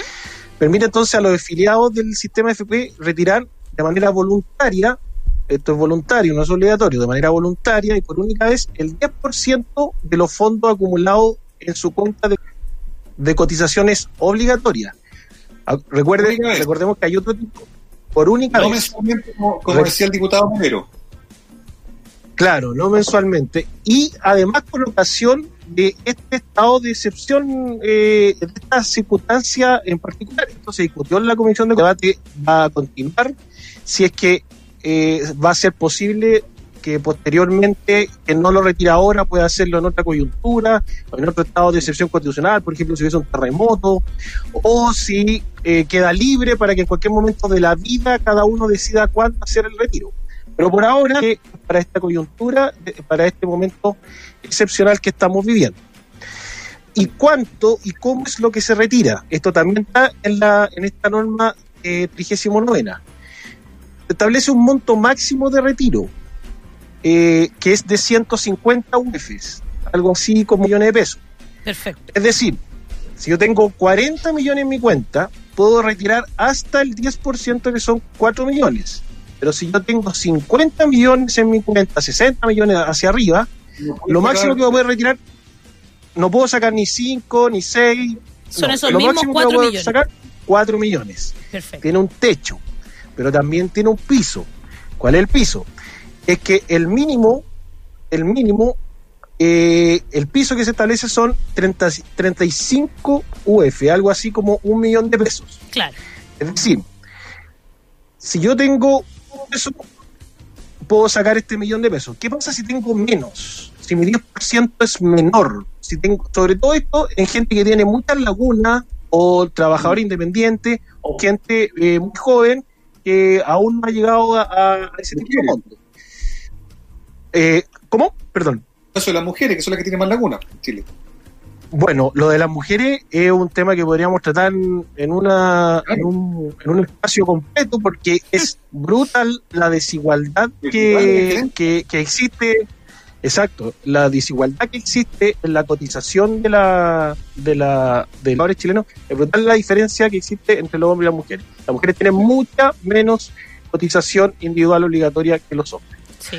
Bueno, si yo tengo un, un 10%, eh, o sea, menor, si mi 10% es inferior a 35F, por ejemplo, tengo 5 millones 500 lucas, yo igual puedo retirar hasta las 35F. O sea, aunque tenga 5 millones, igual puedo retirar Un hasta millón. el millón, Claro. hasta el millón que es el piso. Ahora, si tengo Y si el 600 monto lucas, claro. ya, para allá voy. Si el monto total acumulado es de 35F, menor, entonces puedo retirar la totalidad de mis fondos. Si tengo 600 lucas, saco todo. Ok. ¿Bien? Perfecto. Entonces, el objetivo de esta norma es establecer un piso y un techo para el La banda. de la, la banda. Exactamente. Mm. Eh, se- que esto no se va a considerar renta, ni remuneración, ni ningún No tipo de ingreso que implique eh, gasto eh, tributario. O sea, si saco esto y además tengo que pagar impuestos por sacarlo, eh, sería contraproducente. Hay una Claro. crítica, Sí. hay una crítica, eh, claro, hay una crítica, no puede profundizarla, eh, que dice, mira, los que saquen más, que tienen mayor ingreso, en el fondo van a estar, eh, la política podría, la política podría ser regresiva porque terminaría beneficiando al, al que al que tenga bien hay un debate ahí entre los economistas es por una vez es, es, por una es por una es por una eh, eh, ocasión particular. todas esas cosas si fueran permanentes yo las podría acoger o alguien que entienda pero es una vez en la vida porque estamos en pandemia. Ahí, ahí sabes lo que pasa que ahí da un poco de rabia porque en el fondo es querer mirar debajo el agua cuando lo que tú estás haciendo es eh, ver una situación urgencia. No es que esas personas vayan a... Eh, claro, si alguien la toma y la pone a 30 días y no, no, pagó, ya está bien. Ese será así, pero en el fondo estamos no es una cuestión permanente, es una cuestión de emergencia. Es, hay que entender esa política también en el momento. Si todos sabemos que no es la mejor sí, medida, pero la gente tiene hambre. Y además uno podría discutir el techo. Bueno, eh, a lo mejor puedes bajar un poco el techo. Claro, y lo dejamos en 3 que, millones. Que los que tengan más recursos. Claro, o sea, eso puede ser eh, eh, va, a ser, va a ser, va a ser eh, tema de discusión para ti. ¿Cómo lo retiro? Ya, yo tengo que, si esto es yo tengo que ingresar una solicitud a la AFP, a mi AFP, ¿Ya? donde yo he cotizado, ¿Ya? y la AFP tiene un plazo desde que yo ingreso la solicitud para entregarme un 50% en 10 días, desde que ingresé la solicitud. Perfecto y el otro 50% tiene un días desde que me depositó el, los primeros, el primer 50%. O sea, podríamos decir que en una cosa En así como meses. de 40, 45 días máximo, Claro. yo tendría la totalidad de, lo, Y eso, de los recursos. eso también se Esa podría discutir fórmula, y eso- eventualmente, ¿no? Porque es un proyecto. O sea, se cada discutir. uno de esos detalles se puede ir Claro. discutiendo. Si es que soy jubilada, dice aquí. es la discusión particular. Golondrina justamente tiene una pregunta que va en ese sentido, porque dice, soy jubilada, ¿puedo retirar el 10%? ¿Dentro del proyecto los jubilados Mira, están incluidos o no? Sí, sí están. ¿Sí? Ay, Boric se lo explicaba, dice que salvo los que están en renta vitalicia, porque esos se- entregaron su dinero, o sea, lo cedieron a la, a, la, a la aseguradora, por lo tanto ellos no pueden retirar porque esa plata ya no es de ellos. La obligación de la, de la compañía de seguro que te da renta vitalicia es entregarte una renta hasta que te mueras. En cambio, los que están en AFP, en, en el otro sistema, en el otro sistema de retiro, leí yo, sí se puede. Te van a recalcular Sí, y mira, todo. yo, yo, yo comparto la, la apreciación de, de, de Boric, eh, pero creo que sería bueno, así como se establece, si viene una norma transitoria en la Constitución, pero si ya se reguló, por ejemplo, ahí el tema de la renta, de Ujú. que- y por lo tanto no había carga tributaria, eso se agregó con posterioridad. Creo que perfectamente en el trámite particular, ya en la Cámara no va a ser, pero sí puede ser en el Senado, creo que esto se podría regular eh, con un, inciso adicional que estableciera de manera explícita esto, porque yo creo que no que, que- que va a hacerse si no se regula de manera más explícita, pero yo creo que con la forma en que está, perfectamente podría ser que quien no tenga renta vitalicia, sino que ya esté bajo el régimen eh, de, de jubilación, pero que le quedan fondos, podría hacerlo. Pero yo creo que sería bueno regularlo de manera explícita en, en para evitar Perfecto, problemas. perfecto. Para, para, para cerrar el contenido de la norma muy rápido, eh, el otro, la otra norma es la, tri- la disposición transitoria cuadragésima de la Constitución, donde se crea este Fondo Colectivo Solidario de Pensiones. Eh, ayer había una carta por el circulato también del diputado Boric con ah, Claudia Sangüesa en que se explicaba un poco el sentido y el alcance de esto. Eh, Esto ha sido controvertido por, por otro economista, yo creo que también va a ser un punto de debate eh, porque además se mandata al presidente de la República a enviar un proyecto para que establezca la forma y el financiamiento de este fondo. Pero la lógica es que ese fondo eh, vaya alimentando con aportes de empleadores y del Estado pa- para financiar con un criterio de progresividad complementos para las, para las pensiones eh, considerando eh, los montos que se van a retirar. Es decir, para que la disminución eventual a la pensión futura no, no afecte o no afecte de manera tan, tan gravosa a los trabajadores. Eso es el sentido, pero, pero yo diría que por ahora es más la cáscara. Tiene que haber una ley, el, el- si esta norma se aprueba, el presidente tiene la obligación de enviar una ley en la cual se, se debe darle contenido, más sustancia a esto eh, ¿Y si él le pusiera un veto? que- Porque puede, ¿no? ya, pero sí, eso bueno, no, no, no podemos ir para allá. Yo, yo quiero decir dos cosas respecto al veto. A ver. Acá hay una cosa que se, que se, que se pone bien, bien, bien interesante. El diputado Belolio, de manera muy inteligente, en la votación del, de la semana pasada, del miércoles pasado, solicita, sí, solicita la recalificación del quórum para esta norma, que suba de tres quintos a dos, A dos tercios. tercios. Claro. Esto, como sabemos, es una utilización idea máxima que tiene esta constitución tramposa para defender las instituciones, la institucionalidad de la, la dictadura. Esto es la expresión máxima. Subo el quórum de 93 diputados a, 100, a 112, 113, con lo cual hago imposible que esta norma se, se pueda aprobar. Diputado Velorio, que esto es una... ¿Cómo? En el fondo es como bloquearlo a la mala, con el último recurso, digamos. Sí. Claro, o sea, es el objetivo por el cual está estos quórums en la Constitución. La Constitución, Claro. el artículo 127 de la Constitución establece que ciertos capítulos de la Constitución, para modificarse, van a requerir, y el resto, tres quintos. O sea, lo protege de manera más forzosa. ¿Con qué objetivo? Con que los temas que están tratados en esos capítulos son los temas que eran sustantivos para el proyecto político y económico neoliberal que quedó establecido en la Constitución. Se protege eso. Y esos son los nudos, las trampas, tanto ir desatando en- eh, desde el retorno a la democracia. Algunos se desataron en 2005 y, y- y hay otros que, que están ahí y que por los cuales vamos a ir ahora, evidentemente, a una convención constituyente para poder desarmar el, el- el entramado completo.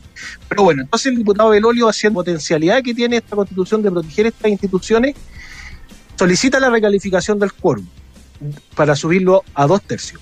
Si se subía a dos tercios, esta reforma no pasaba, pero no, no se iba a aprobar de jamás. ninguna forma. Claro, No. No se iba a aprobar jamás. no. Y eso se pone en votación en la Cámara.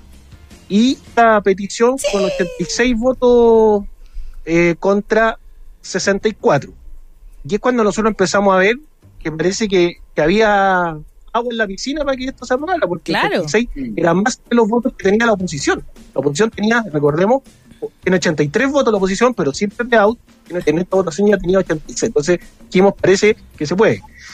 Bueno, pero eso es, eso es relevante. Aquí el diputado Matías Walker hizo una argumentación muy buena, que en el fondo lo que él dijo eh, es que esta norma no puede ser de dos tercios, sino que tiene que ser de tres quintos porque está en una está fuera de los capítulos que la Constitución establece que deben ser modificados por dos tercios.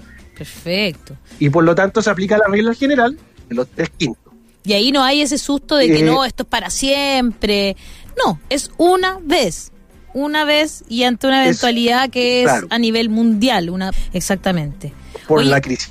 Hay hartas personas que están escribiendo. disculpa. Dale, Yo- dame un segundito para cerrar lo que quería decir. claro. Pero lo que hace el diputado Belolio eh, tiene un sentido ahí, pero también tiene un sentido futuro. ¿Por qué? Claro, para el Porque- Tribunal Constitucional. Exactamente, para el Tribunal Constitucional. Por tal, no puede revisar por constitucionalidad las reformas constitucionales, salvo su procedimiento, el me- salvo recordar que se respetó la Constitución en el procedimiento, en los mecanismos mediante los cuales se hizo la reforma. Pero las reformas en sí no puede revisarla en el fondo. Entonces, lo que hace el diputado, lo, lo que hace deja un antecedente, diríamos los abogados, Daniel, eh, deja eh, preparada la causa, establece una prueba eh, que va a permitir el día de mañana, si, si es que así lo decide eh, un sector político o el presidente, que se revise en el Tribunal Constitucional los procedimientos, si es que el quórum mediante el cual se llegó Ah. eh, a, a- a esta votación fue institucionalmente correcto. ¿ah? Entonces, lo que hace es establecer un antecedente que puede servir en el futuro para una reclamación ante el TC. Este debate, yo se lo doy firmado hoy día, lo vamos a si, si, la, si el proyecto pasa al Senado. Se Vamos a volver a tener Ya lo mismo dijo debate de la recalificación. Ya lo dijo un senador por ahí también que, ¿Ah, sí? que, que era, que no era que el quórum era en sí, sí lo dijo un senador ya. bueno, de- era de que no, derecha. si van a hacer lo, lo posible porque esto no se apruebe.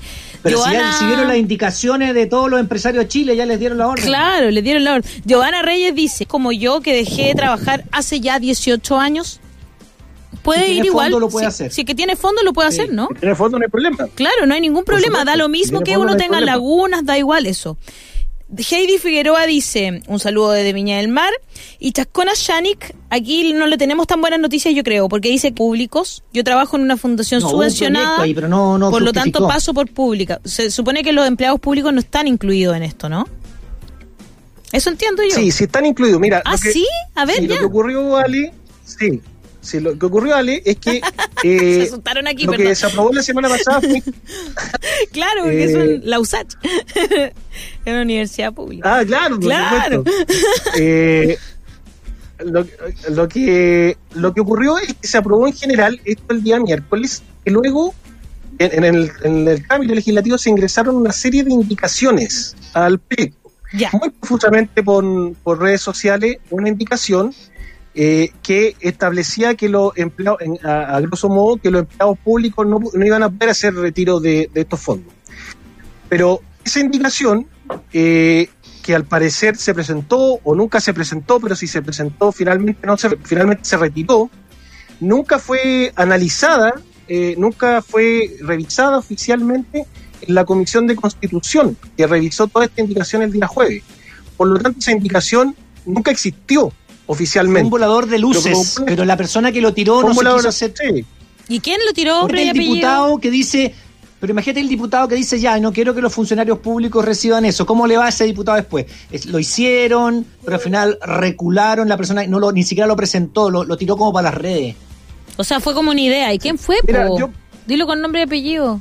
Yo, yo supe que el diputado eh, Sebastián Álvarez, pero tampoco puedo darlo por cierto porque como nunca se presentó, nunca lo pudimos ver oficialmente, eh, no podría tampoco dar, pero lo que circuló en redes sociales fue, fue, fue eso, pero, pero la gente cree que los funcionarios públicos quedaron fuera y no es así. Y no es así, mira, qué interesante. Mira, eh, también otra pregunta más, porque la gente estaba con muchas dudas, ¿no? ¿Qué pasa con las personas con pensión de discapacidad que tengan fondos y con las personas que tienen pensiones y están declaradas interdictas? ¿Podrán cobrar sus representantes? Sí, no era el problema. No, está, no, está particularidad. No están exceptuados. Perfecto. No, no están exceptuados en la norma. Ok. Ahora, yo creo que hay que poner mucho ojo en lo que viene. Eh, y, yo aquí, para ser sincero, no soy muy optimista. Eh, el día de mañana se va a hacer el día miércoles, se va a votar esto en particular. ¿Qué significa que se vota en particular? Que se vota cada norma, cada disposición. Eh, y, bueno, la votación en general fue 95 a favor, 25 en contra, 31 abstenciones dos dispensados o inhabilitados, como argumentó que, que tenía familiares que trabajaban en AFP, yo, hay dos dispensados y hubo dos ausentes. Acá yo creo que hay dos tipos de escenario. Un escenario es que el gobierno solo con ordenar, comillas, tres que, comillas, se desordenaron la semana pasada, eh, con eso le basta para poder eh, evitar que la norma se apruebe. O sea, dejar este proyecto con, eh, requiere 93 votos, dejarlo con 92 votos.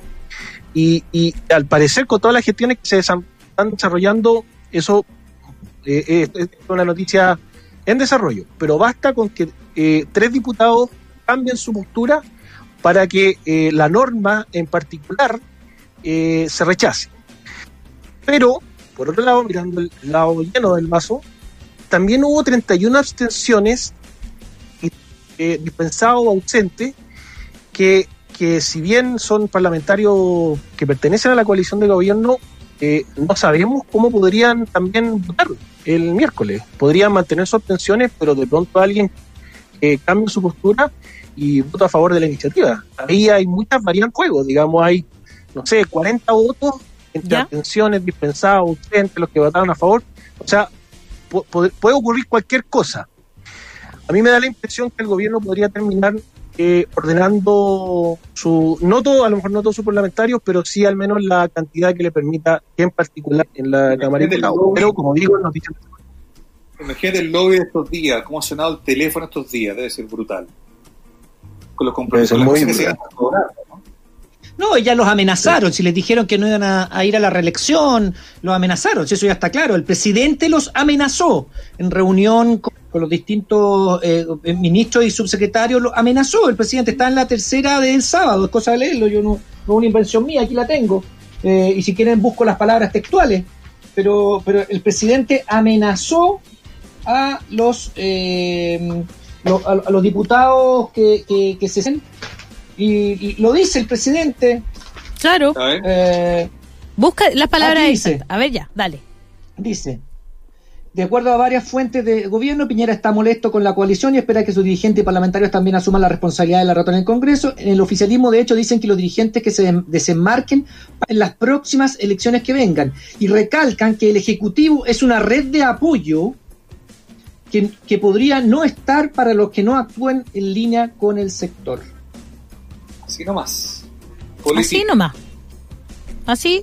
No, Mira. eh, por todos lados amenazas están eh, eh, en, eh, no, no solamente ahí, sino que hay varios lugares más donde dice que había que los que se amenazaron. Podría buscarlos más, pero sí se amenazó a los que. Mira, Felipe Cast, me hubiese gustado al presidente una actitud más firme frente a los primeros síntomas de populismo. Él cree que hay populismo, Cast. Sí, Eh, y la raíz. Hernán Larraín Mate.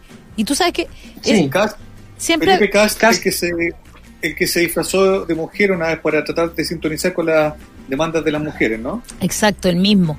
Y, el, Ah, eh, y tú sabes que la oye, raíz, la raíz siempre ha habido, desde 1700 en adelante, siempre hemos tenido un Larraín Nando, ¿no? Siempre.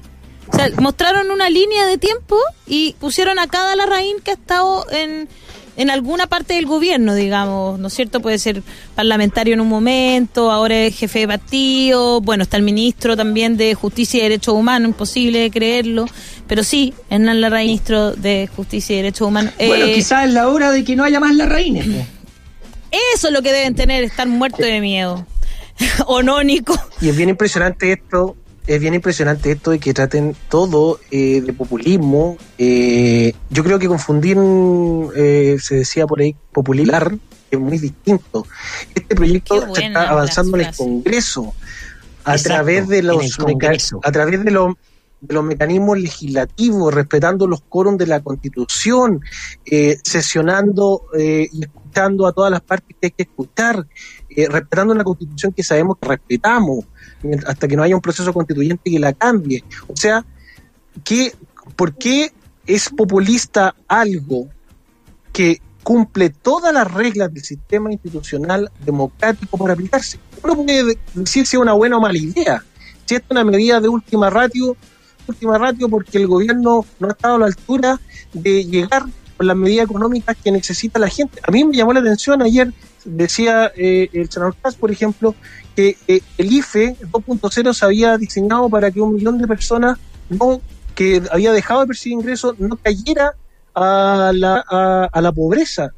Y, y lo que se ha planteado desde la oposición, yo se los comentaba del Instituto de Igualdad, nosotros hicimos un estudio y dijimos el in- ingreso familiar de emergencia tiene que estar sobre la línea de la pobreza, 450 lucas para cuatro integrantes, al menos para hogares de cuatro integrantes. Eso no se hizo, es, es menos de la línea de la pobreza. El IFE no te deja fuera de la línea de pobreza, te deja dentro de la línea de la pobreza. Y eso fue una decisión política. El, el plan FOGAPE para las pymes eh, eh, se prometió apoyar un millón de pymes, un millón de pymes. Hasta ahora se han apoyado 130 mil pymes. Con toda esa gente no está recibiendo apoyos, están bajo, probablemente bajo la línea de la pobreza. Entonces, uno puede tener opiniones sobre los proyectos, que son buenos, que son malos, que técnicamente pueden ser A, o C. Eso es parte de la democracia. Que pueden ser incluso constitucionales o no. Eso también es parte de la democracia. Este show sobre la inadmisibilidad que hizo el presidente de la República, por favor, si el presidente de la República cuando fue senador presentó 17 proyectos inadmisibles constitucionalmente, 17. Eh, Este año se han, se han presentado menos proyectos inconstitucionales que en la mayoría de la legislatura de la última década. Entonces, son parte de la regla del juego de la democracia. Pero empezar a tratar de populismo, con planes que son populares, lo único que buscan es, o sea, yo creo que da cuenta de una falta de argumentos para reconocer que en esta pandemia se han hecho las cosas mal. Y ante estas medidas que son de última ratio, que son de última razón, de la única que puede existir, eh, se, se, se defiende, eh, porque esto ya es una defensa al sistema, al sistema de capitalización individual, que además está muy cuestionado en la sociedad chilena. Pero de populismo, nada. Nico, Qué buen eh, dato. qué buen Te dato. Nico, ¿eh? Te sacaste el dar de la mano en lo de los hablar. 17 proyectos inconstitucionales. Sí, se lo puedo, si quieren después se los se los mando con- nombre y, y número de boletín para que lo- los puedan ver. Hay todo tipo de temas ahí que el senador Piñera presentó. Maravilloso. Pero, pero Oye, además, la tercera sostenía que había 43, ahora, ahora, 43 proyectos de ley que, el, el- que el constitucionales. sí. Además, Claro, pero es que, es que uno puede considerar o no las cosas inconstitucionales hasta que lo son. Si, Exactamente. si para eso existe la tramitación legislativa y los exámenes de es. constitucionalidad. Si el presidente de la República estima que algo es una ley que sacó el Congreso es inconstitucional, recurra al TC. Por ejemplo, con el proyecto de servicios básicos, que, él eh, eh, que ahora se hace un veto eh, por, por una al día 28 además, lo que una lo que lo que ya es 30 días que tenía para hacerlo, lo hizo al día 28. Y todavía no tenemos claridad qué va a pasar con todas estas familias que, no pueden pagar sus cuentas básicas. ¿Por qué no va al TC popular? Entonces va y veta y ocupa un mecanismo que son, que son más solapados. Pero la Constitución le entrega al presidente de la República las facultades para que aquellas cosas que según él son inconstitucionales las pueda reclamar. Pero decir que a priori antes son inconstitucionales la tramitación legislativa, el postnatal de emergencia era una cosa inconstitucional po, hace tres semanas. Y, ¿Y ahora, ahora? ya está avanzando por, por la vía del Congreso, se, se logró un acuerdo. Eh, ¿Qué pasa si no se presenta ese proyecto inconstitucional? Probablemente no habríamos avanzado en el tema. Exacto. El senador Montrama al senador Coloma. El senador Coloma lleva seis proyectos constitucionales presentados este año. El senador Cast también presentó un proyecto constitucional.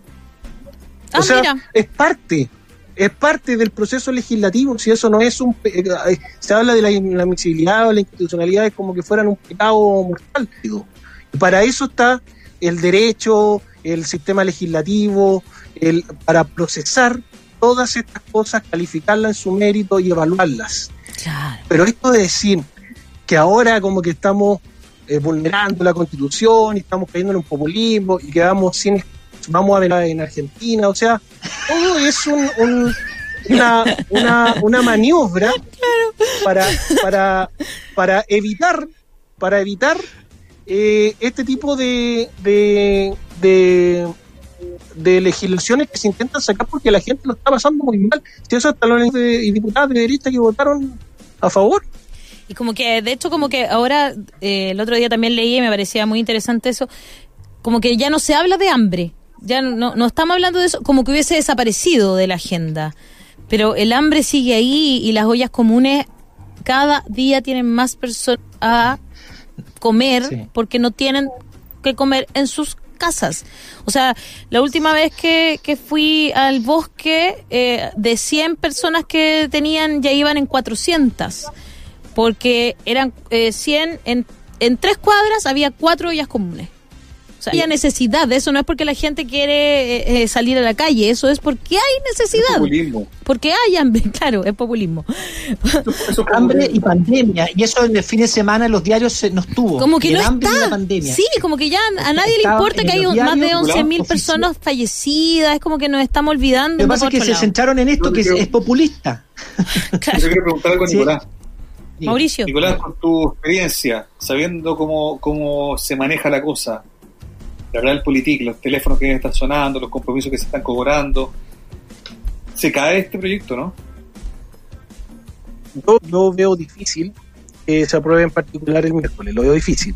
Ahora, reconozco que la semana pasada yo pensé que, que, que habían 88, 90 votos máximo y, y, y se llegó a los 95. El escenario está muy dinámico, eh, es impredecible, hay muchos factores que, que es difícil de, de, de, de ver, pero yo veo difícil que se apruebe el, el miércoles. Ahora, al respecto quiero decir dos cosas, que se rechace la norma en particular el miércoles no quiere decir que la batalla está perdida, por dos razones.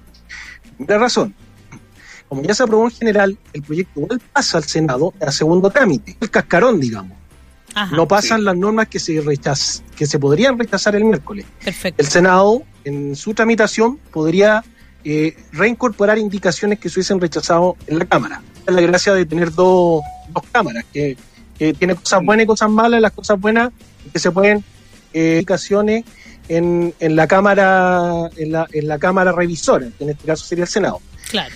Y en segundo lugar, hay algo así como un plan B, que uno podría eh, señalarlo, que es otro proyecto que tiene el mismo objetivo que está en el Senado, está en su primer trámite Sí. en el Senado. Ahí está citado eh, el ministro Briones, el ministro Montiver y la ministra Saldívar para revisar un proyecto que también es una reforma constitucional, que esta modifica el artículo 19, número 24, que regula el derecho de propiedad, ¿Ya? y ahí establece eh, que los fondos previsión propiedad de, lo- de los afiliados y que en ciertas circunstancias pueden retirar el 10%. Digamos sería que más- ese otro proyecto avanza de manera Claro, paralela. Paralela. Y esto sería ya más a largo plazo, Paralela, más no, por una no por una vez, sino que algo que podría utilizarse en cierto bajo ciertas por principio claro. más general. Sí, el senador de Urresti, que preside la Comisión de Constitución, eh, ha señalado que si el proyecto pasa de la Cámara, se aprueba con la- los elementos sustantivos que se tienen que aprobar, se podría refundir el proyecto de la Cámara con el del Senado, sacar una sola, una sola propuesta bien consistente y eso. Pero, dijo el mismo senador Durresti, que preside la Comisión de Constitución, si llegara a tambalear o caerse el presidente, el, el proyecto de la Cámara, él igual le va a dar la máxima celeridad a, a este proyecto en la Comisión de Constitución. Por lo tanto, en esas dos vías eh, que Podríamos mantienen posibilidad de elegir. Podríamos llegar a un plebiscito, que en algún momento lo conversamos de que si el, el Sí, se presidente podría, intentara ponerle se un podría. veto, se podría llegar a un plebiscito. Sí, hay una fórmula que establece la Constitución que se llama así. O sea, estamos viendo cosas muy inéditas y esto sería otra de las cosas inéditas que, que diríamos. No ha Eh, pasado eso, ocurrir. claro. Sí, claro. Podría ocurrir que, pero esto se tiene que dar muchas circunstancias. Primero, que este proyecto eh, se apruebe, pueda salir del Congreso. Segundo, que el presidente de la República decida vetarlo. Que luego de vetarlo, eh, exista, eh, de, insista, y para que el Congreso insista se requieren dos tercios para insistir en su texto, lo que es muy difícil en este contexto. Y si esa, esa insistencia eh, fuera exitosa del Congreso, el presidente eh, eh, tendría que promulgar, pero la Constitución constitucional le da la posibilidad de preguntarle a la ciudadanía, eh, solo en el caso de las reformas constitucionales, de preguntarle a la ciudadanía a través de un plebiscito si es que se promulga o no se promulga esto. Eso yo creo que se ganaría por lejos, entonces tampoco veo al presidente haciendo un plebiscito, algo que evidentemente va a, perder. Es una hipótesis que técnicamente existe, pero políticamente la veo muy Invi- difícil. casi inviable, claro. Sí, el veto, el veto tiene una cuestión eh, profunda, eh, que es que en el fondo lo que busca es que no haya eh, apro- apro- aprobación de proyectos de ley que atentan un poco contra el, el programa de gobierno de- del gobierno, un Ya. poco lo que busca. Perfecto. Pero sí el veto le da demasiado poder al presidente porque necesita solo un tercio del Congreso para que su veto tenga fuerza. Ah, O sea, se, se imponga. Sí, pues ese es el problema. Si tú aprobaste con tres quintos y te costó, etcétera, con un tercio que te apruebe tu veto, eh, no se aprueba. Entonces, tenemos un problema ahí en la Constitución que también hay que, veri- eh, hay que eh, ver eso en la, en la nueva Constitución. Hay que, bueno, hay que revisar la iniciativa exclusiva del presidente de la República para la materia de fondos fiscales, cuando hay fondos fiscales. Hay que revisar que la, la, la urgencia las pone el presidente. Hay que revisar, no digo votarlos, ¿ah? hay que revisar Claro. y también los vetos. Porque claro, tú no puedes pensar que el Congreso, y perdone que me alargue un poquito y Nicolás me corrige, eh, que, que la, cuando haya, que los fondos fiscales, digamos, los parlamentarios puedan empezar a, a dictar leyes que impliquen fondos fiscales, porque mandáis a la cresta la economía del país por, por ciertos sectores que Entonces, también se está una cosa que se necesita un quórum más alto para que las iniciativas que tengan fondos fiscales eh, el Congreso las pueda proponer. No sé, a eso hay que estudiarlo. Yo no soy experto en eso, pero creo que hay que estudiarlo. Pero no solo dejar al presidente que él tenga iniciativa cuando hay fondos fiscales, eh, así como absoluto. Que Eso es creo el que hiperpresidencialismo que tenemos, ¿no? Sí, Claro. y los fondos, eso eh, la- sí que es absurdo. Eso sí que es absurdo. O sea, que solo el presidente, no digo que, que el presidente no lo tenga, solo el presidente pueda poner urgencia, claro, se entiende que también es para lo mismo, para que pueda, eh, su proyecto de gobierno pueda avanzar, pero también el Parlamento tiene algo que decir, no es una caja buzón, ¿no? Entonces hay que revisarlo. Y lo Así tercero, es. este veto tan fácil, tal, eh, con, un, con un tercio de- de- de- del Congreso, él puede, podría vetar todo, vetar todo, vetar todo, vetar todo. Le digo que no lo va a hacer, porque también es una cuestión de, de gobernar. Pero también hay que revisarlo. No sé si, Nico, tú estás de acuerdo con esas tres fórmulas de presidencialismo absurdo que tenemos. Estoy de acuerdo, Daniel. tus dos, dos más, te agrego, además, la nueva constitución, iniciativa popular de ley. La ah, por supuesto, iniciativa ciudadana, por supuesto. Que, que el pueblo pueda presentar proyectos de ley y que sean eh, obligación de, deben ser tramitados, no obligación que se aprueben, pero obligación que se pongan en trámite y que sea evaluado como corresponde. Derogatoria popular de ley, que Anía a través de firmas pueda eh, pedir que una ley deje de, de... Esto existe en otros países y en países desarrollados. La constitución nueva tiene que tener muchas más posibilidades, tiene que tener menos trampas y más posibilidades de que la ciudadanía participe del proceso político, porque eso permite, eso. permite que la democracia se legitime, eso permite que el Congreso tenga un valor adicional, que, sea mejor visto por la ciudadanía. Todo eso sirve para el sistema democrático. Yo creo que lo que dice Daniel, lo que, lo, lo que estoy comentando, pero además, los plebiscitos, los plebiscitos, los plebiscitos, muy pocas posibilidades de plebiscito en la actual constitución. Deberíamos tener muchas más posibilidades de, que la, la, el pueblo comunales, regionales. Oye, eh, yo no quiero que... para probar presupuesto en determinadas materias, etcétera. Bueno, podemos, podemos, eso ya da para la constituyente, digamos. Pero, pero me parece súper interesante que lo recordemos y que, y que se... Lo que, yo creo es que Nicolás tiene que ir a la constituyente. Eso me gustó. Oye... si, eh... si, Daniel va la, si Daniel va de candidato presidencial, como dijeron. La están poniendo entre la paz y la pared. Nicolás, a la constituyente. Oye, ¿qué es esto de la protección del en punto cero? ¿Hay un nuevo eh, ah, proyecto de ley? Plus. Sí, vamos rápido. Vamos, rápido, hasta que se nos acabe el tiempo, sí, cortito. Sí, se nos va a acabar el tiempo rápido con eso. Eh, eh, ley de protección empleo 3.0, que es como se conoce, digamos, eh, más mediáticamente, pero flexibilizar de manera transitoria los requisitos al acceso y a los montos de la y aumentar montos de, las prestaciones del seguro de desempleo y de la ley de protección del empleo. ¿Por qué? Porque la ley de protección del empleo la, y la flexibilidad que se dio para, utilizar el seguro de nosotros eh, hemos criticado porque son eh, dejan al trabajador una mala situación, etcétera, pero bueno, lo que ya ocurre la mayoría de estas cosas ya se están, estaban pensadas para tres meses. ¿Ya? ¿Se que el presidente dijo que él se había preparado desde enero? Entonces esto solo iba a durar un poco y que íbamos a volver a la normalidad. Entonces dije, eh, bueno, ya nos dimos cuenta que ese castillo Nike se derrumbó y por lo tanto es necesario volver a legislar para que desde, eh, podamos al menos cubrir las necesidades por tres, cuatro meses más. Entonces, no voy a entrar tanto al detalle, pero quiero dar un ejemplo.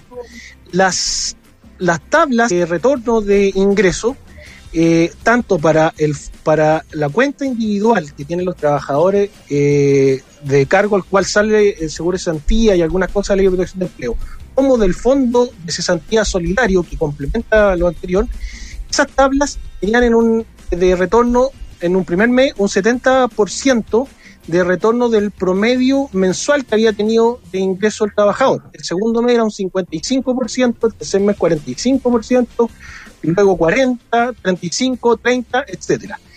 Pero con este proyecto lo que se busca es congelar en 55, justo en este mes julio, quien se acogió a la, a la ley de protección de empleo en abril, justo en este mes cae eh, su, su retorno eh, de 55 a 45 y el próximo mes caería a 40. Con este proyecto se busca que se mantenga en el 55, que es muy poco, pero puede ser menos que eso.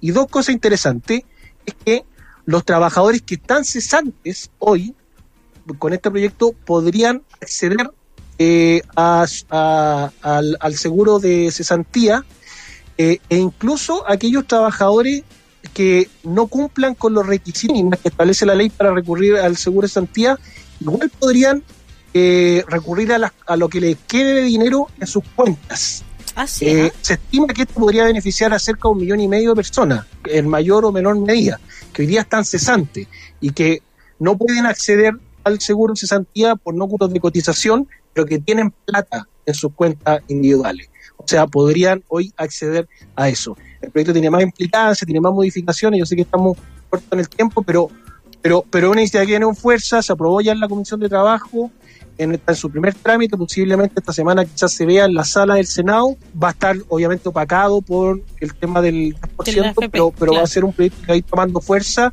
en la próxima semana, y es importante que se apruebe en julio, porque sus efectos no son de manera retroactiva, sino que son hacia futuro. Entonces, para evitar que los trabajadores que están usando este beneficio ahora no se vean en el retorno ahora en julio, es importante que salga este mes. la próxima semana viene Inactum, exactamente. La próxima semana que viene la LIA eh, puede, se puede profundizar un poquito más en esto dependiendo cómo esté la, agenda. Pero es un proyecto muy importante. Muchas gracias. Sí, de todas maneras, me parece que sepamos que existe este proyecto y que y que estemos también eh, atentos a lo que pase ahí. O sea, no no podemos opacar unos proyectos por otros porque hay que estar súper pendiente de todo lo que está pasando. Son todos de urgencia, además. Son todos de urgencia. son todos cambiando las reglas que ahora no puede una familia recibir un 45% de su sueldo, entonces lo mínimo es recibir un 55%. Si todo esto se hubiera hecho en un principio, si todo esto se hubiera hecho en un principio, en un principio, no estaríamos sacando el 10%, no estaríamos con estos todo tipo de problemas, pero como quisieron dar un bono de 65 mil pesos y de ahí en adelante con cajita y otras medidas así, están pagando el pato. Por, por mientras, ¿ah? Lo celebraban los halcones, ¿se acuerdan? ¿Cómo lo celebraban haber aprobado en el Congreso? Claro. 65 mil pesos por persona. Uh, uh. ese es el tema. Oye, muchas gracias, Nico. Nico, muchas gracias. Hoy día súper entretenido. Vamos a estar revisando esos 17 profesionales que presentó Piñera. Me encantó ese dato. no, no, me olvidaré nunca. Gracias, Nico. Entonces, Nicolás Facus. esta semana. ¿Mm? es fundamental esta semana. Sí, vamos a estar súper, súper atentos Nicolás Facuse del Observatorio Legislativo. Muchas gracias a FED Chile también por tu presencia aquí en La Voz de los que Sobran. Un abrazo. Oye, eh, antes de terminar, no puedo dejar de eh, recomendarles esta crónica em, escrita por Carolina Rojas y Josefa Barraza que se llama Una mujer en la basura, el femicidio en medio de la violencia de la que son víctimas los vecinos de la población Carol Ursúa en la comuna de Puente Alto, el sábado de la tarde se encontró el cuerpo de una mujer que fue asesinada por un conocido burrero de narcotraficantes del sector. En las noticias incluso hablaron de la joven como consumidora, aun cuando no se tenían antecedentes del caso. Cinco años, cantaba, tocaba la guitarra, era feminista y sus amigas apenas, apenas pueden verbalizar lo que sucedió. En medio de la conmoción de los vecinos solo queda una pregunta. ¿Cómo se invisibiliza las distintas vulneraciones y problemas sociales a las que son expuestas las mujeres en territorios violentos? Esto es la crónica firmada, como les decía, por Carolina Rojas y Josefa Barraza, que está en la voz de los que sobran.cl y que creo que no podemos, como bien decía Nico recién, o sea, todo se eclipsa por ciertos temas que nos llaman la atención y que necesitamos y como ciudadanía empezamos a presionar para que se acepten, para que se hagan, pero no podemos olvidar tipo de cosas que dan cuenta de violencia hacia la mujer y de territorios violentos que están tomados por el narcotráfico y donde los vecinos muchas veces no tienen nada que hacer. Y ojo, por favor, a la prensa en general, de verdad es que empezar a tratarla de consumidora cuando no tenemos idea de su historia, de una, un, prejuicio con el que se va a empezar a investigar esto, muy irresponsable, muy irresponsable. Porque ya hemos visto lo que sucede cuando, cuando pasan cosas así, como Fernanda Maciel, que se empezaron a dar vueltas por todos lados porque todo el mundo quería saber que era consumidora, que andaba con un narcotraficante, y, eh, donde siempre dijo la familia que estaba. Ya chiquillos, nos vamos hasta mañana. Tan peinadito. Lo, peinó su abuelita hoy día, decían en. Sí, que, en Twitter muy buen monstruo el chiquillo este, ahora cantante, que venga con una guitarra y nos cante, pues es muy bonito. Sí, ¿Ah, sí, sí, yo quiero puro saber, tan críptico, pero yo ah, quiero saber esa sorpresa que está preparando Mauricio, sobre todo si tiene que ver con música. Nos vamos, nos vamos eh, sin canción, en la radio y nos vamos también de las redes sociales y de la televisión. Un abrazo para todos. Ya se viene Estación Central con Lucía López y Marcelo Alvarado, puesto en la misma tónica. Los grandes Marcelo y Lucía. Eso, un abrazo para todos. Que estén muy bien. Chau, chau. Chau, chau. A las 12 se acaban los 12 juegos. Esto fue La Voz de los que Sobran, un espacio de análisis e información donde la opinión incómoda tiene cabida. Únete al vainas de 10 a 12 del día. Siempre en USAH 94.5, la radio de un mundo que cambia.